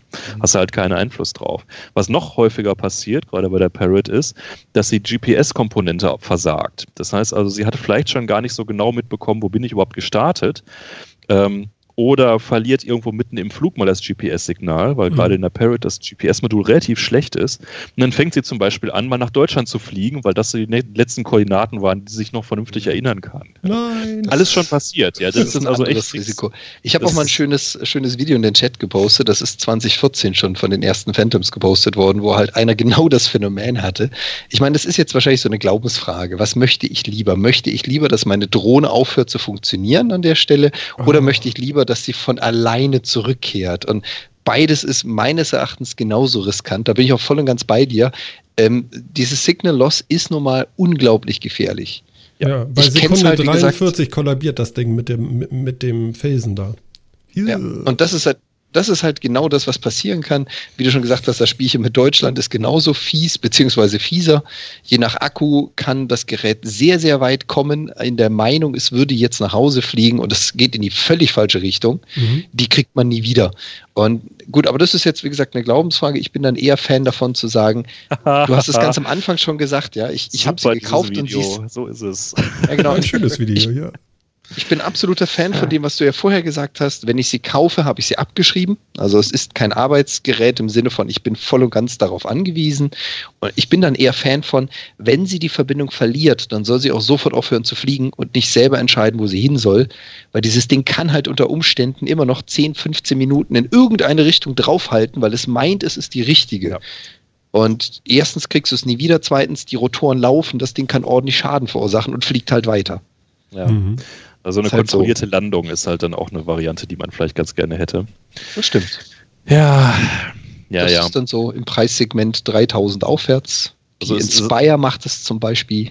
DIY also Inspire. Es ist, definitiv ist das jetzt gerade so, so Brückentechnologie, die wir sehen. Ja, also es ist alles zu groß, es ist viel zu fehleranfällig, es ist zu unintelligent, es hat zu wenig vernünftige Sensoren um sich rum. Äh, jetzt also die Phantom 4 kommt ja jetzt wohl äh, mit Sensoren, wo sie es schon mal zumindest ansatzweise versuchen, nach vorne ein bisschen einen äh, Ultraschall oder was sie da an dem Start haben zu bringen, dass du also Kollisionen äh, einigermaßen vermeiden kannst also wieder mein, mein, mein, mein, üblicher, mein übliches Argumentationsmuster. Jetzt im Moment ist das wirklich irgendwie für Avantgarde und für mutige Leute mit zu viel Geld.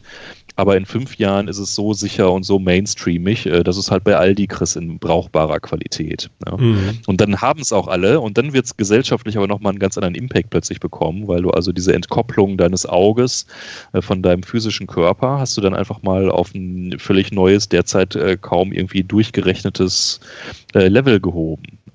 Mhm. Und wenn es die Sachen erstmal überall zu kaufen gibt, äh, dann werden die Leute es auch kaufen und äh, dann fliegt damit jeder mal in das Gartennachbarn, egal ob es verboten ist oder nicht. Ja, es wird einfach passieren. Alleine die ganzen Leute, die jetzt alle äh, in höheren Stockwerken äh, wohnen und sich irgendwie sicher wähnen nach dem Motto, so, wir können hier die Gardinen offen lassen, weil kann ja keiner reingucken. Das wird sich in sehr kürzerer Zeit äh, ist das Thema erledigt. Ja, Allerdings sind die Dinger noch sehr laut, ne? No, es geht. Also die DJI ist laut, die Parrot ist schon relativ leise. Okay. Die hörst du also nach 10 Metern schon nicht mehr eigentlich. Also zumindest nicht so, dass du jetzt irgendwie anfangen würdest, sich umzudrehen und zu fragen, so, was ist denn hier gerade? 20 Metern hörst du nichts mehr. Die ist also wirklich viel leiser als die DJI.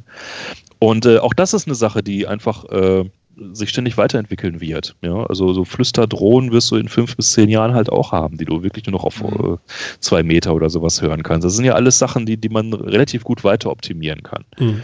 Und das wird auch einfach, also alleine durch die Größe, ja, die werden also in fünf Jahren, wenn die nur noch ein Drittel oder ein Viertel so groß sein wie jetzt und nur noch ein Drittel oder ein Viertel wiegen. Da hast mhm. du wieder ganz andere physikalische äh, Zusammenhänge dann plötzlich und kannst mit ganz anderen Dingen agieren.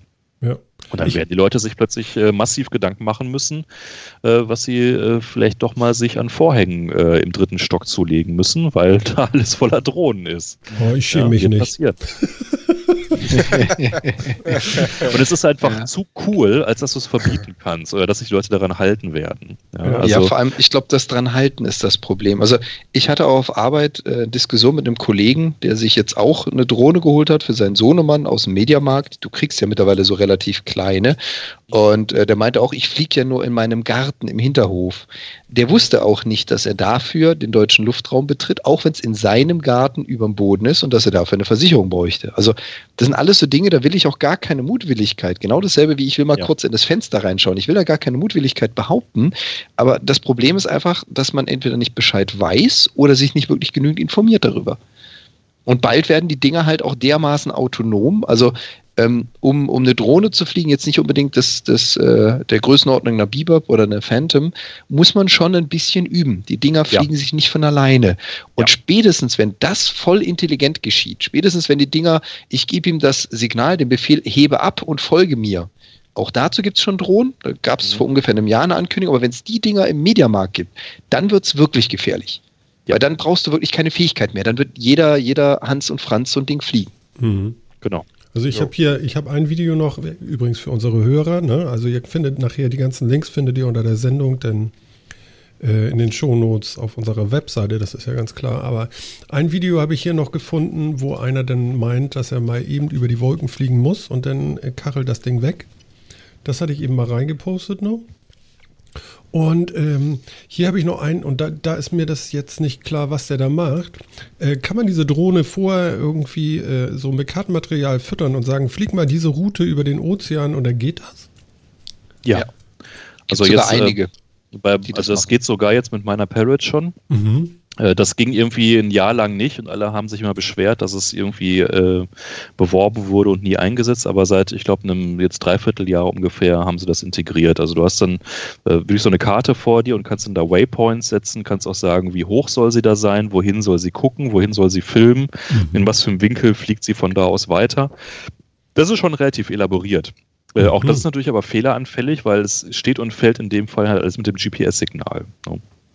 Mhm. Und äh, da würde man sich wirklich wünschen, dass sie da mal etwas wertigere Bausteine verbauen. Also zumindest bei Parrot ist das also eine Katastrophe. Es dauert irgendwie zehn Minuten, bis du einen guten Log hast und äh, auf freiem Himmel kriegst du dann trotzdem irgendwie nur, nur drei oder vier Satelliten, obwohl da eigentlich mindestens acht oder neun oben rum äh, schwirren und du das alles viel redundanter auslegen könntest. Achso, die haben kein also da ist auch, Modul oder was? Genau, ja. Da ist also einfach der Preiskampf, äh, führt da zu sehr unguten Ergebnissen, was das angeht. Ne? Also da würde ich lieber 100 Euro oder, ja, wird ja völlig reichen, mhm. äh, würden schon 20 Euro mehr reichen, um da mal einen wirklichen äh, äh Oberklasse-GPS-Sensor äh, mal rein. Aber die brauchen auch wieder ein bisschen mehr Strom, ja, sind vielleicht auch wieder schwerer und sowas, sind ja alles Komponenten, die immer ineinander greifen bei dieser fortschrittlichen Technologie. Mittlerweile sind sie ja sogar dabei, das äh, GPS-Modul mehr und minder äh, redundant zu setzen, indem sie anfangen, Kameras einzubauen, Ultraschall Ultraschallsensoren einzubauen, sodass die Drohne quasi beim Abfliegen eine Karte ihrer Umgebung erstellt, ihre genaue Position anhand ihrer Bewegung ermitteln kann. Weil im Prinzip hast du ja in jeder Drohne, das ist ja Grundsatz, um eine Drohne steuern zu können, mehrere Acceleratoren drin, also mhm. Messer für die jeweiligen Richtungen. Damit kann sie eigentlich immer genau bestimmen, wie weit ist sie gekommen. Mhm. Was jetzt halt das Problem ist, dass günstige oder schlechte GPS-Signale gemischt werden mit diesen Informationen. Mhm. Und einige Hersteller gehen jetzt dazu über, einfach Kameras einzubauen, die im Millisekundentakt Fotos des Bodens machen und sie miteinander vergleichen und dazu Ultraschallsensoren, die ihre Umgebung wahrnehmen. Vielleicht ein anderer Weg, der deutlich weniger Strom verbraucht und deutlich kleinere Sensoren verwendet. Also vielleicht ist GPS ja auch gar nicht so das Richtige für Drohnen. Ja, das aber äh, finde ich jetzt einen sehr guten Ansatz. Ist, ähm, ist eine gute Frage, was sich durchsetzt einfach. Ob es wirklich letztendlich energieeffizienter ist, das würde ich nochmal fast mit einem Fragezeichen hintersehen, weil du, du produzierst irre Daten dann einfach, was, was die, die, die Fotoeinheiten halt angeht. Ähm, und wie gesagt, bei der Parrot weiß ich halt, dass ich glaube, ein Drittel des Stroms wirklich nur auf diese Echtzeit-Bildstabilisierung geht. Und das ist ja im Ansatz dann eine ähnliche Funktion, die du da ja. reinbaust, ne, mit einer Echtzeit-Datenauswertung halt von Bildmaterial.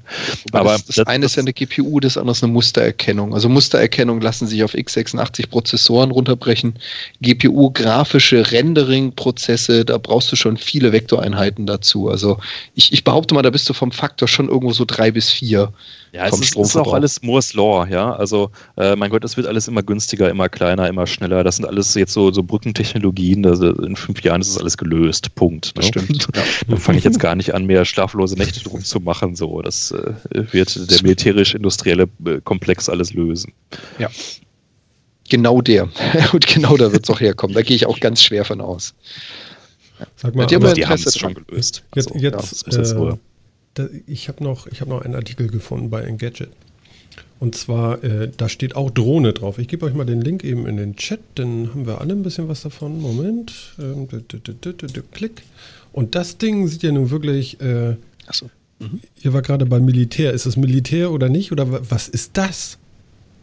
Ist das echt? ist es nicht echt? das sieht auf jeden Fall wild aus. Da steht so. Ah, das ist das, was ich, das ist das Viech, was äh, die Tragfläche so kippen kann, ne? Wie so genau. diese äh, Senkrechtstarter ähm, halt. Senkrechtstarter schon mal. Mhm. Genau. Also grundsätzlich, da gab es mal einen schönen Talk äh, auf einem äh, auf einem Kongress vor irgendwie drei Jahren oder sowas, wo mal einer wirklich so die, die Evolutionsstufen von diesen Quadrocoptern mal nachgezeichnet hat. Äh, und sein, ein, ein, eins seiner Kernaussagen war, es ist mittlerweile völlig egal, was du in die Hand nimmst, solange du irgendwie vier Propeller dran klemmen kannst, kann es fliegen. Ja? Das heißt also, weil einfach solche Dinge wie Windschnittigkeit oder auch ähm, irgendwie selbst sowas wie, wie Schwerpunkt von, von Objekten, was also für klassische Flugmodelle so das A und O ist, das hast du einfach durch dieses so, ich muss nur irgendwie ein Gestänge dran machen, vier ähm, äh, Helikopter, äh, also äh, Propeller dran und den Rest rechnet einfach die CPU sich zusammen, was sie jetzt irgendwie da äh, mit der Lage in der Luft macht. Das ist jetzt einfach komplett durch das Thema. Also es, it, it just works. Ja? Und dagegenüber scheint mir das hier schon eine ausgesprochen komplizierte Konstruktion zu sein, die ich jetzt hier sehe. Wo also in diesen Tragflächen dann noch irgendwie so 20 Einzelpropeller verbaut sind. Ja, man kann sich die Welt auch irgendwie kompliziert machen. Das ist jetzt also der Vorzug gegenüber Der Vorzug Tja. ist, es ist halt ein, ein, Senkrechtstarter mit Kipprotoren. Das heißt, du hast eine sehr, sehr hohe Vorwärtsgeschwindigkeit im Direktflug ja. und du hast die Fähigkeit, senkrecht zu starten und zu landen. Ich glaube, das Interessante, was dabei aufkommt, ist das System, was man ja auch dann nicht nur mit den Quadrocoptern, sondern auch mit den Hexa, Octacoptern, wie auch immer du sie nennen möchtest, ähm, bemerkt hat, dass eben nicht vier Motoren, je größer die Motoren, desto mehr Leistung, desto mehr Flugzeit, desto mehr Geschwindigkeit, sondern vielleicht auch kleinere Motoren und davon mehrere. Und das ist jetzt mal im Prinzip Prinzip ja. gekoppelt, den Senkrechtstarter mit 24 Kipprotoren. Und das Militär, zumindest DARPA, arbeiten ja hauptsächlich dafür, äh, sind da wohl auf den Trichter gekommen, dass sie knapp 740 km/h im Geradeausflug und eine Nutzlast von 40 Prozent ihres Gesamtgewichts erreichen können. Also es scheint schon sehr high sophisticated zu sein. Das, also was du jetzt fragst, ist, was ist der Mehrwert? Diese Kombination wahrscheinlich aus vielen kleinen als Kipprotoren und das auf die Art verbaut. Also das ist schon ein ziemlicher Leistungssprung bei den Geschwindigkeiten und Massen macht es wahrscheinlich doch wieder einen Unterschied, wie das Ding in der Luft liegt und wie, wie der Luftwiderstand ja. ist. Ich mhm. vermute, deswegen haben die so ein mehr flugzeugartiges Design gewählt, damit sie das auch irgendwie Energie, halbwegs energieeffizient über längere Strecken bei der Geschwindigkeit transportieren können. Ja. Ähm, ich glaube, wenn man acht Tonnen durch die Luft bewegen will, ist das immer noch ein anderer Schnack, als wenn man das mit einem Quadrocopter irgendwie macht. Ja.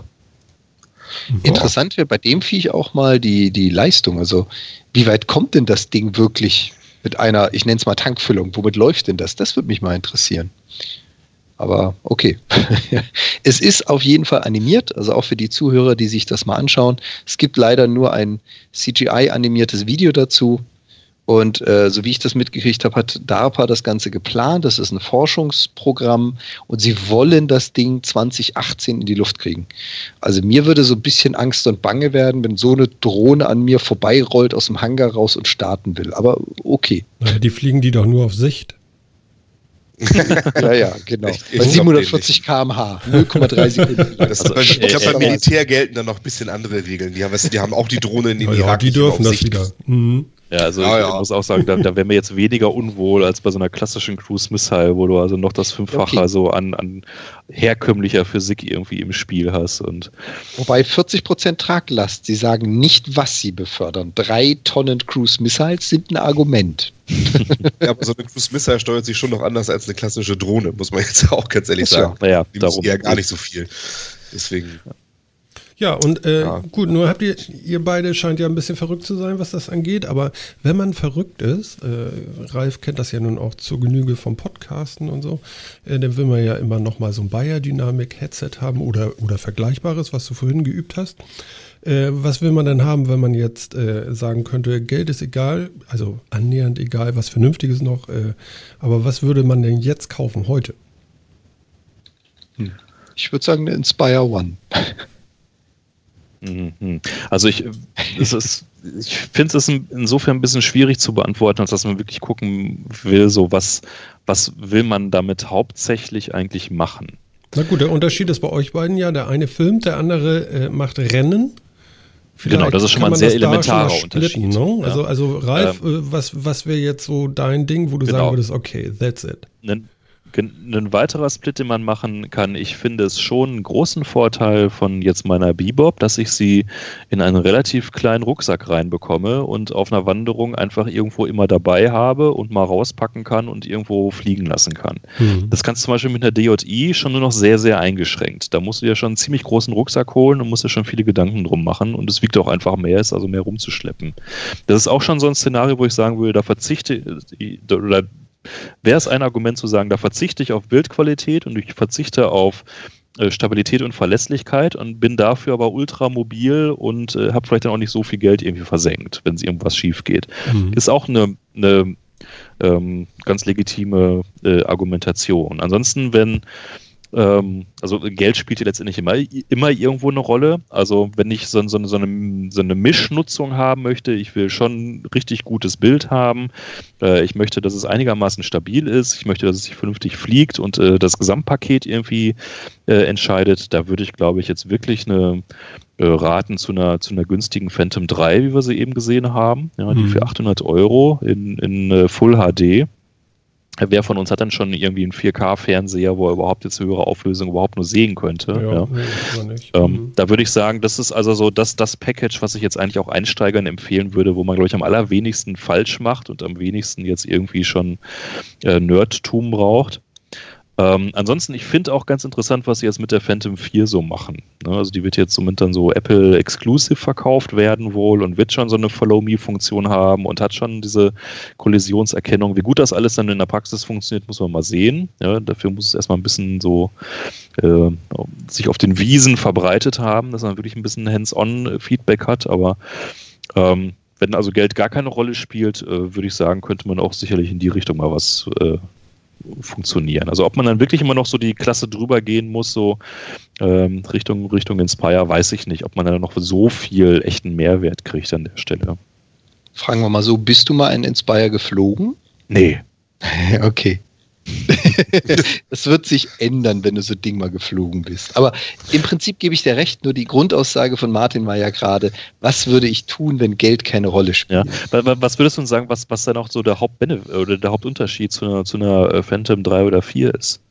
Das eine ist die Stabilität. Die haben ein ganz anderes Mainboard verbaut. Also eine Inspire lässt sich weder von Seitenwind, von Drifts, noch von Fehlbedienungen irgendwie abtun. Also die stabilisiert sich unfassbar schnell.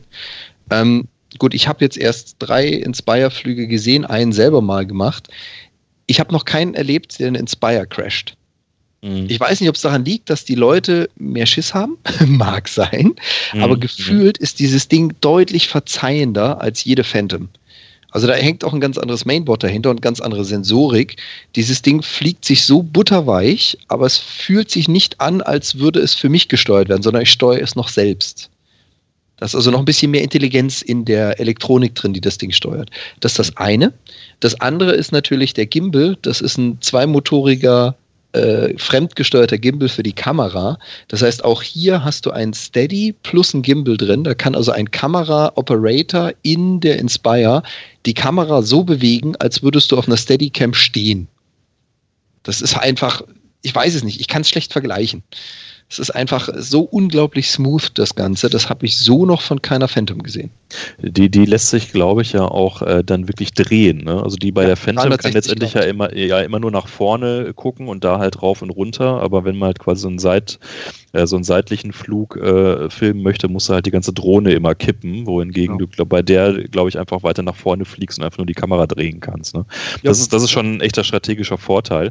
Aber dafür brauchst du dann auch schon fast wirklich halt einen zweiten Kameramann. Ansonsten ja, klar wird man da irgendwann komplett wahnsinnig im Kopf. Ne? Äh, geht auch schon gar nicht. Also du kannst die Inspire locken und mit dem Gimbal sagen, ich habe 90 Grad View nach vorne und das ist mein mhm. Gimbal.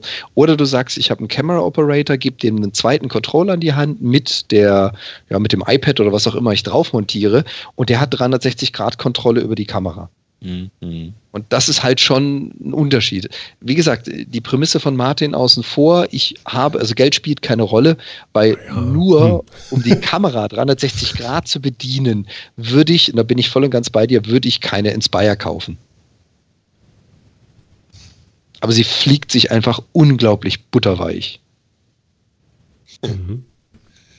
Na gut. Ja, und, und, und Jan? Äh, noch, noch so ein Racing-Ding irgendwie so over the top?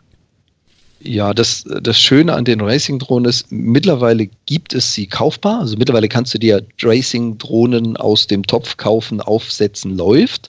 Ähm, das gab es früher nicht. Zu meiner Zeit, als mhm. ich begonnen habe, gab es das gar nicht. Genau deswegen würde ich auch jetzt keine fertige kaufen. Wenn für mich Geld keine Rolle spielen würde, würde ich mir erstmal einen neuen Controller kaufen, also den, den die Fernbedienung dazu mhm. und dann wahrscheinlich ein Bausatz, der irgendwo jenseits der 1000 Euro liegen würde. Einfach nur, um mal hochqualitative Motoren, hochqualitative Sensorik, hochqualitative Transmitter zu haben. Würdest du dir Aber selber noch was drucken? Ich meine, 3D-Druck ist ja nur auch noch so ein Ding. Ja, definitiv. Also mein, meine gesamte Kameraaufhängung aus, meinem, aus meiner jetzigen Racing-Drohne ist selbst gedruckt. Und ich glaube, auch bei der nächsten werde ich sehr viel selber drucken. Mhm. Weil das sind dann doch sehr viele Teile, wo man sagt, es ist ein Bausatz, er kann einiges, ich stelle es mir aber anders vor. Die Batterie gehört woanders hin, das Mainboard vielleicht anders, die Kabel möchte ich anders geführt haben. Und dann bist du entweder wie 90 Prozent der Racing-Drohnen Flieger dabei und sagst, Kabelbinder und Panzertape sind dein Freund. Kann man machen, muss man aber nicht. Und dafür liebe ich dann meinen 3D-Drucker. Das design ich dann selbst. Mhm. Machst du sowas, Ralf? 3D-Drucken auch noch? Nee, ähm, das ist lustigerweise, also ich bin ja auch wirklich bekannt als jemand, der so wirklich jeden neuen Scheiß irgendwie erstmal umarmt und äh, sofort aufsaugt. 3D-Drucken finde ich von der Idee her super, aber ich habe bisher noch absolut keinen Use Case irgendwo im Leben gehabt, wo ich dachte, so, da wäre es jetzt mal nützlich für mich. Ähm, ich, ich, ich, sehe, dass das so bei der Konstruktion von, von eigenen Racing-Drohnen natürlich super ist. Ne? Klar, aber mache ich halt nicht, steht jetzt auch nicht direkt an auf der Agenda, von daher äh, muss ich leider schon wieder durchwinken und sagen, äh, ja, druckt mal. Aber das, das mag sich eines Tages ändern, wo es mir so wie Schuppen von den Augen fällt, wo ich äh, unbedingt jetzt mal loslegen muss mit 3D-Drucken. Also ich, ich kann dir sagen, meinen ersten Drucker habe ich gekauft mit der Prämisse, ich weiß nicht, wofür ich will spielen. Seitdem hm. ich ihn habe, muss ich sagen, ich weiß ganz genau, warum ich ihn habe. Wie so oft, hm. man braucht es nicht, bis man es hat und plötzlich entdeckt man, was man damit tun kann. Mhm, das kannst Aber du mal deiner Frau erzählen. Das ist ein zeitvernichtendes Hobby. Also es ist ein sehr zeitvernichtendes Hobby. ja, die, die Teile sind auch irgendwie noch so langsam. Das, das nervt mich halt auch so ein bisschen. Also, dass man dann da irgendwie wirklich echt irgendwie äh, Stunden wartet, bis dann da irgendwie mal was fertig ist. Mhm. Das, äh, da bin, das muss alles noch so in Star Trek-Geschwindigkeit irgendwie äh, passieren. Ne? Wie ist dieses Viech da, wo immer alles rauskam, der Replikator oder sowas? Genau, Earl Grey heiß. genau. So, dann, dann, wird die Sache wieder spannend. So. Ja. Wir, wir arbeiten dran, sagen wir es mal so, wir arbeiten dran. Na. Tja, habt ihr noch was zu erzählen? Ich meine, wir haben jetzt wieder zwei Stunden voll gemacht. Das ist ja auch schon mal so unsere Zeit schon, ne? Ja, ich muss auch schon fast wieder ins Bett. Ich muss ja morgen früh schon wieder. Ne? Musst du tatsächlich Ganz arbeiten? Sein. Äh, ja, aber natürlich. Wieso ja. nicht? Ja, wir auch. Jeden also, Tag. Das, das, das, machen wir fünfmal. Ich habe Sau. oh. Nee, wir, wir, kriegen morgen früh sogar noch Handwerker hier, die irgendwie um 8 Uhr hier auf der Matte stehen. Das ist dann noch doppelt unangenehm. Die fangen aber äh, komisch spät an bei euch. Bei mir kommen die so um halb äh, sieben. Ja, das habe ich, hab ich schon abgewandt. Sie kündigen sich an um neun und stehen um sieben vor der Tür und klingeln. So geht das. Ja, genau. Der andere hat abgesagt. Ne? ja. Tja, so kann das gehen. Ja. Ralf. Ja. Bei uns geht das ungefähr so jetzt. Hör mal. Ja. Da kommt so ein bisschen Musik in Mono. ja. Und dann komme ich so ein bisschen zur Ruhe und gehe nochmal so durch, was wir so hatten. Und ich fand, äh, das war doch ganz anständig heute. Auch wenn es ein bisschen gerauscht hat. Okay, das werden wir dann zum nächsten Mal ändern. Wir haben ja nun den Profi dabei gehabt, der uns gesagt hat, pass mal auf, da vorne ist Norden und da wollt ihr hin. Ja, Ralf, das werden wir dann mal in, in Angriff nehmen, sag ich mal. Ne? Es ist ja nicht so schwierig. Ja, genau. Wir werden uns Mühe geben. Tja, und äh, ja, für euch da draußen, wir sagen Dankeschön, auch Dankeschön an den Chat. Da waren ja richtig mal ein paar Leute, das war ja ganz toll. Wir freuen uns sehr. Kommt bitte auch wieder. Und äh, ja, ich sage einmal Danke zu Jan. Ja, vielen Dank, Martin. Vielen Dank für den Besuch und Danke an die Hörer. Ich äh, bedanke mich für die Einladung. Ja, und äh, ich wollte es einfach nochmal sagen, weil wir so viel über Probleme und Gefahren vom Drohnenfliegen äh, gesprochen haben. Drohnenfliegen ist total geil. Probiert das mal aus. Es macht super viel Spaß. Genau. So, so soll das laufen, Leute. Und äh, Phil ist, glaube ich, auch noch da. Ja, ich bin auch noch da. Ich danke vor den Ralf und euch beiden natürlich auch und sagt Tschüss. Wie kann das denn sein, dass du äh, äh, so wenig geredet hast? Bist du eigentlich krank oder so? Ja, ich bin total krank, von daher bin ich überhaupt nicht traurig drum, dass ich nicht so viel geredet habe. Oh, du armer Junge. Na gut. Ja, okay. scheiß, scheiß Grippe, da kann ich dir sagen. Ja, ja. Ich bin ja ganz da froh, dass wir dann nicht zusammen an einem Tisch sitzen, weißt du, selbst über Skype, das überträgt sich dann nicht. Ja? Das stimmt. Müssen wir mal gucken, ob das bei Studio Link dann anders ist. Ja, um Gottes Willen, glasklar einfach mal die Viren übertragen. Na gut, okay. Gut, liebe Leute, ja, äh, ich wünsche euch äh, alles Gute und wir hören uns nächste Woche wieder, wenn es wieder heißt, der Metacast ist dabei und ähm, macht es gut, bis zum nächsten Mal und nochmal danke, Ralf, dass du da warst, wir haben uns sehr gefreut und äh, gehe davon aus, dass wir irgendwann nochmal durchklingen und sagen, komm doch mal wieder, wir haben hier super Sound. Nur zu, hat Spaß gemacht. Alles klar, danke dir, ciao.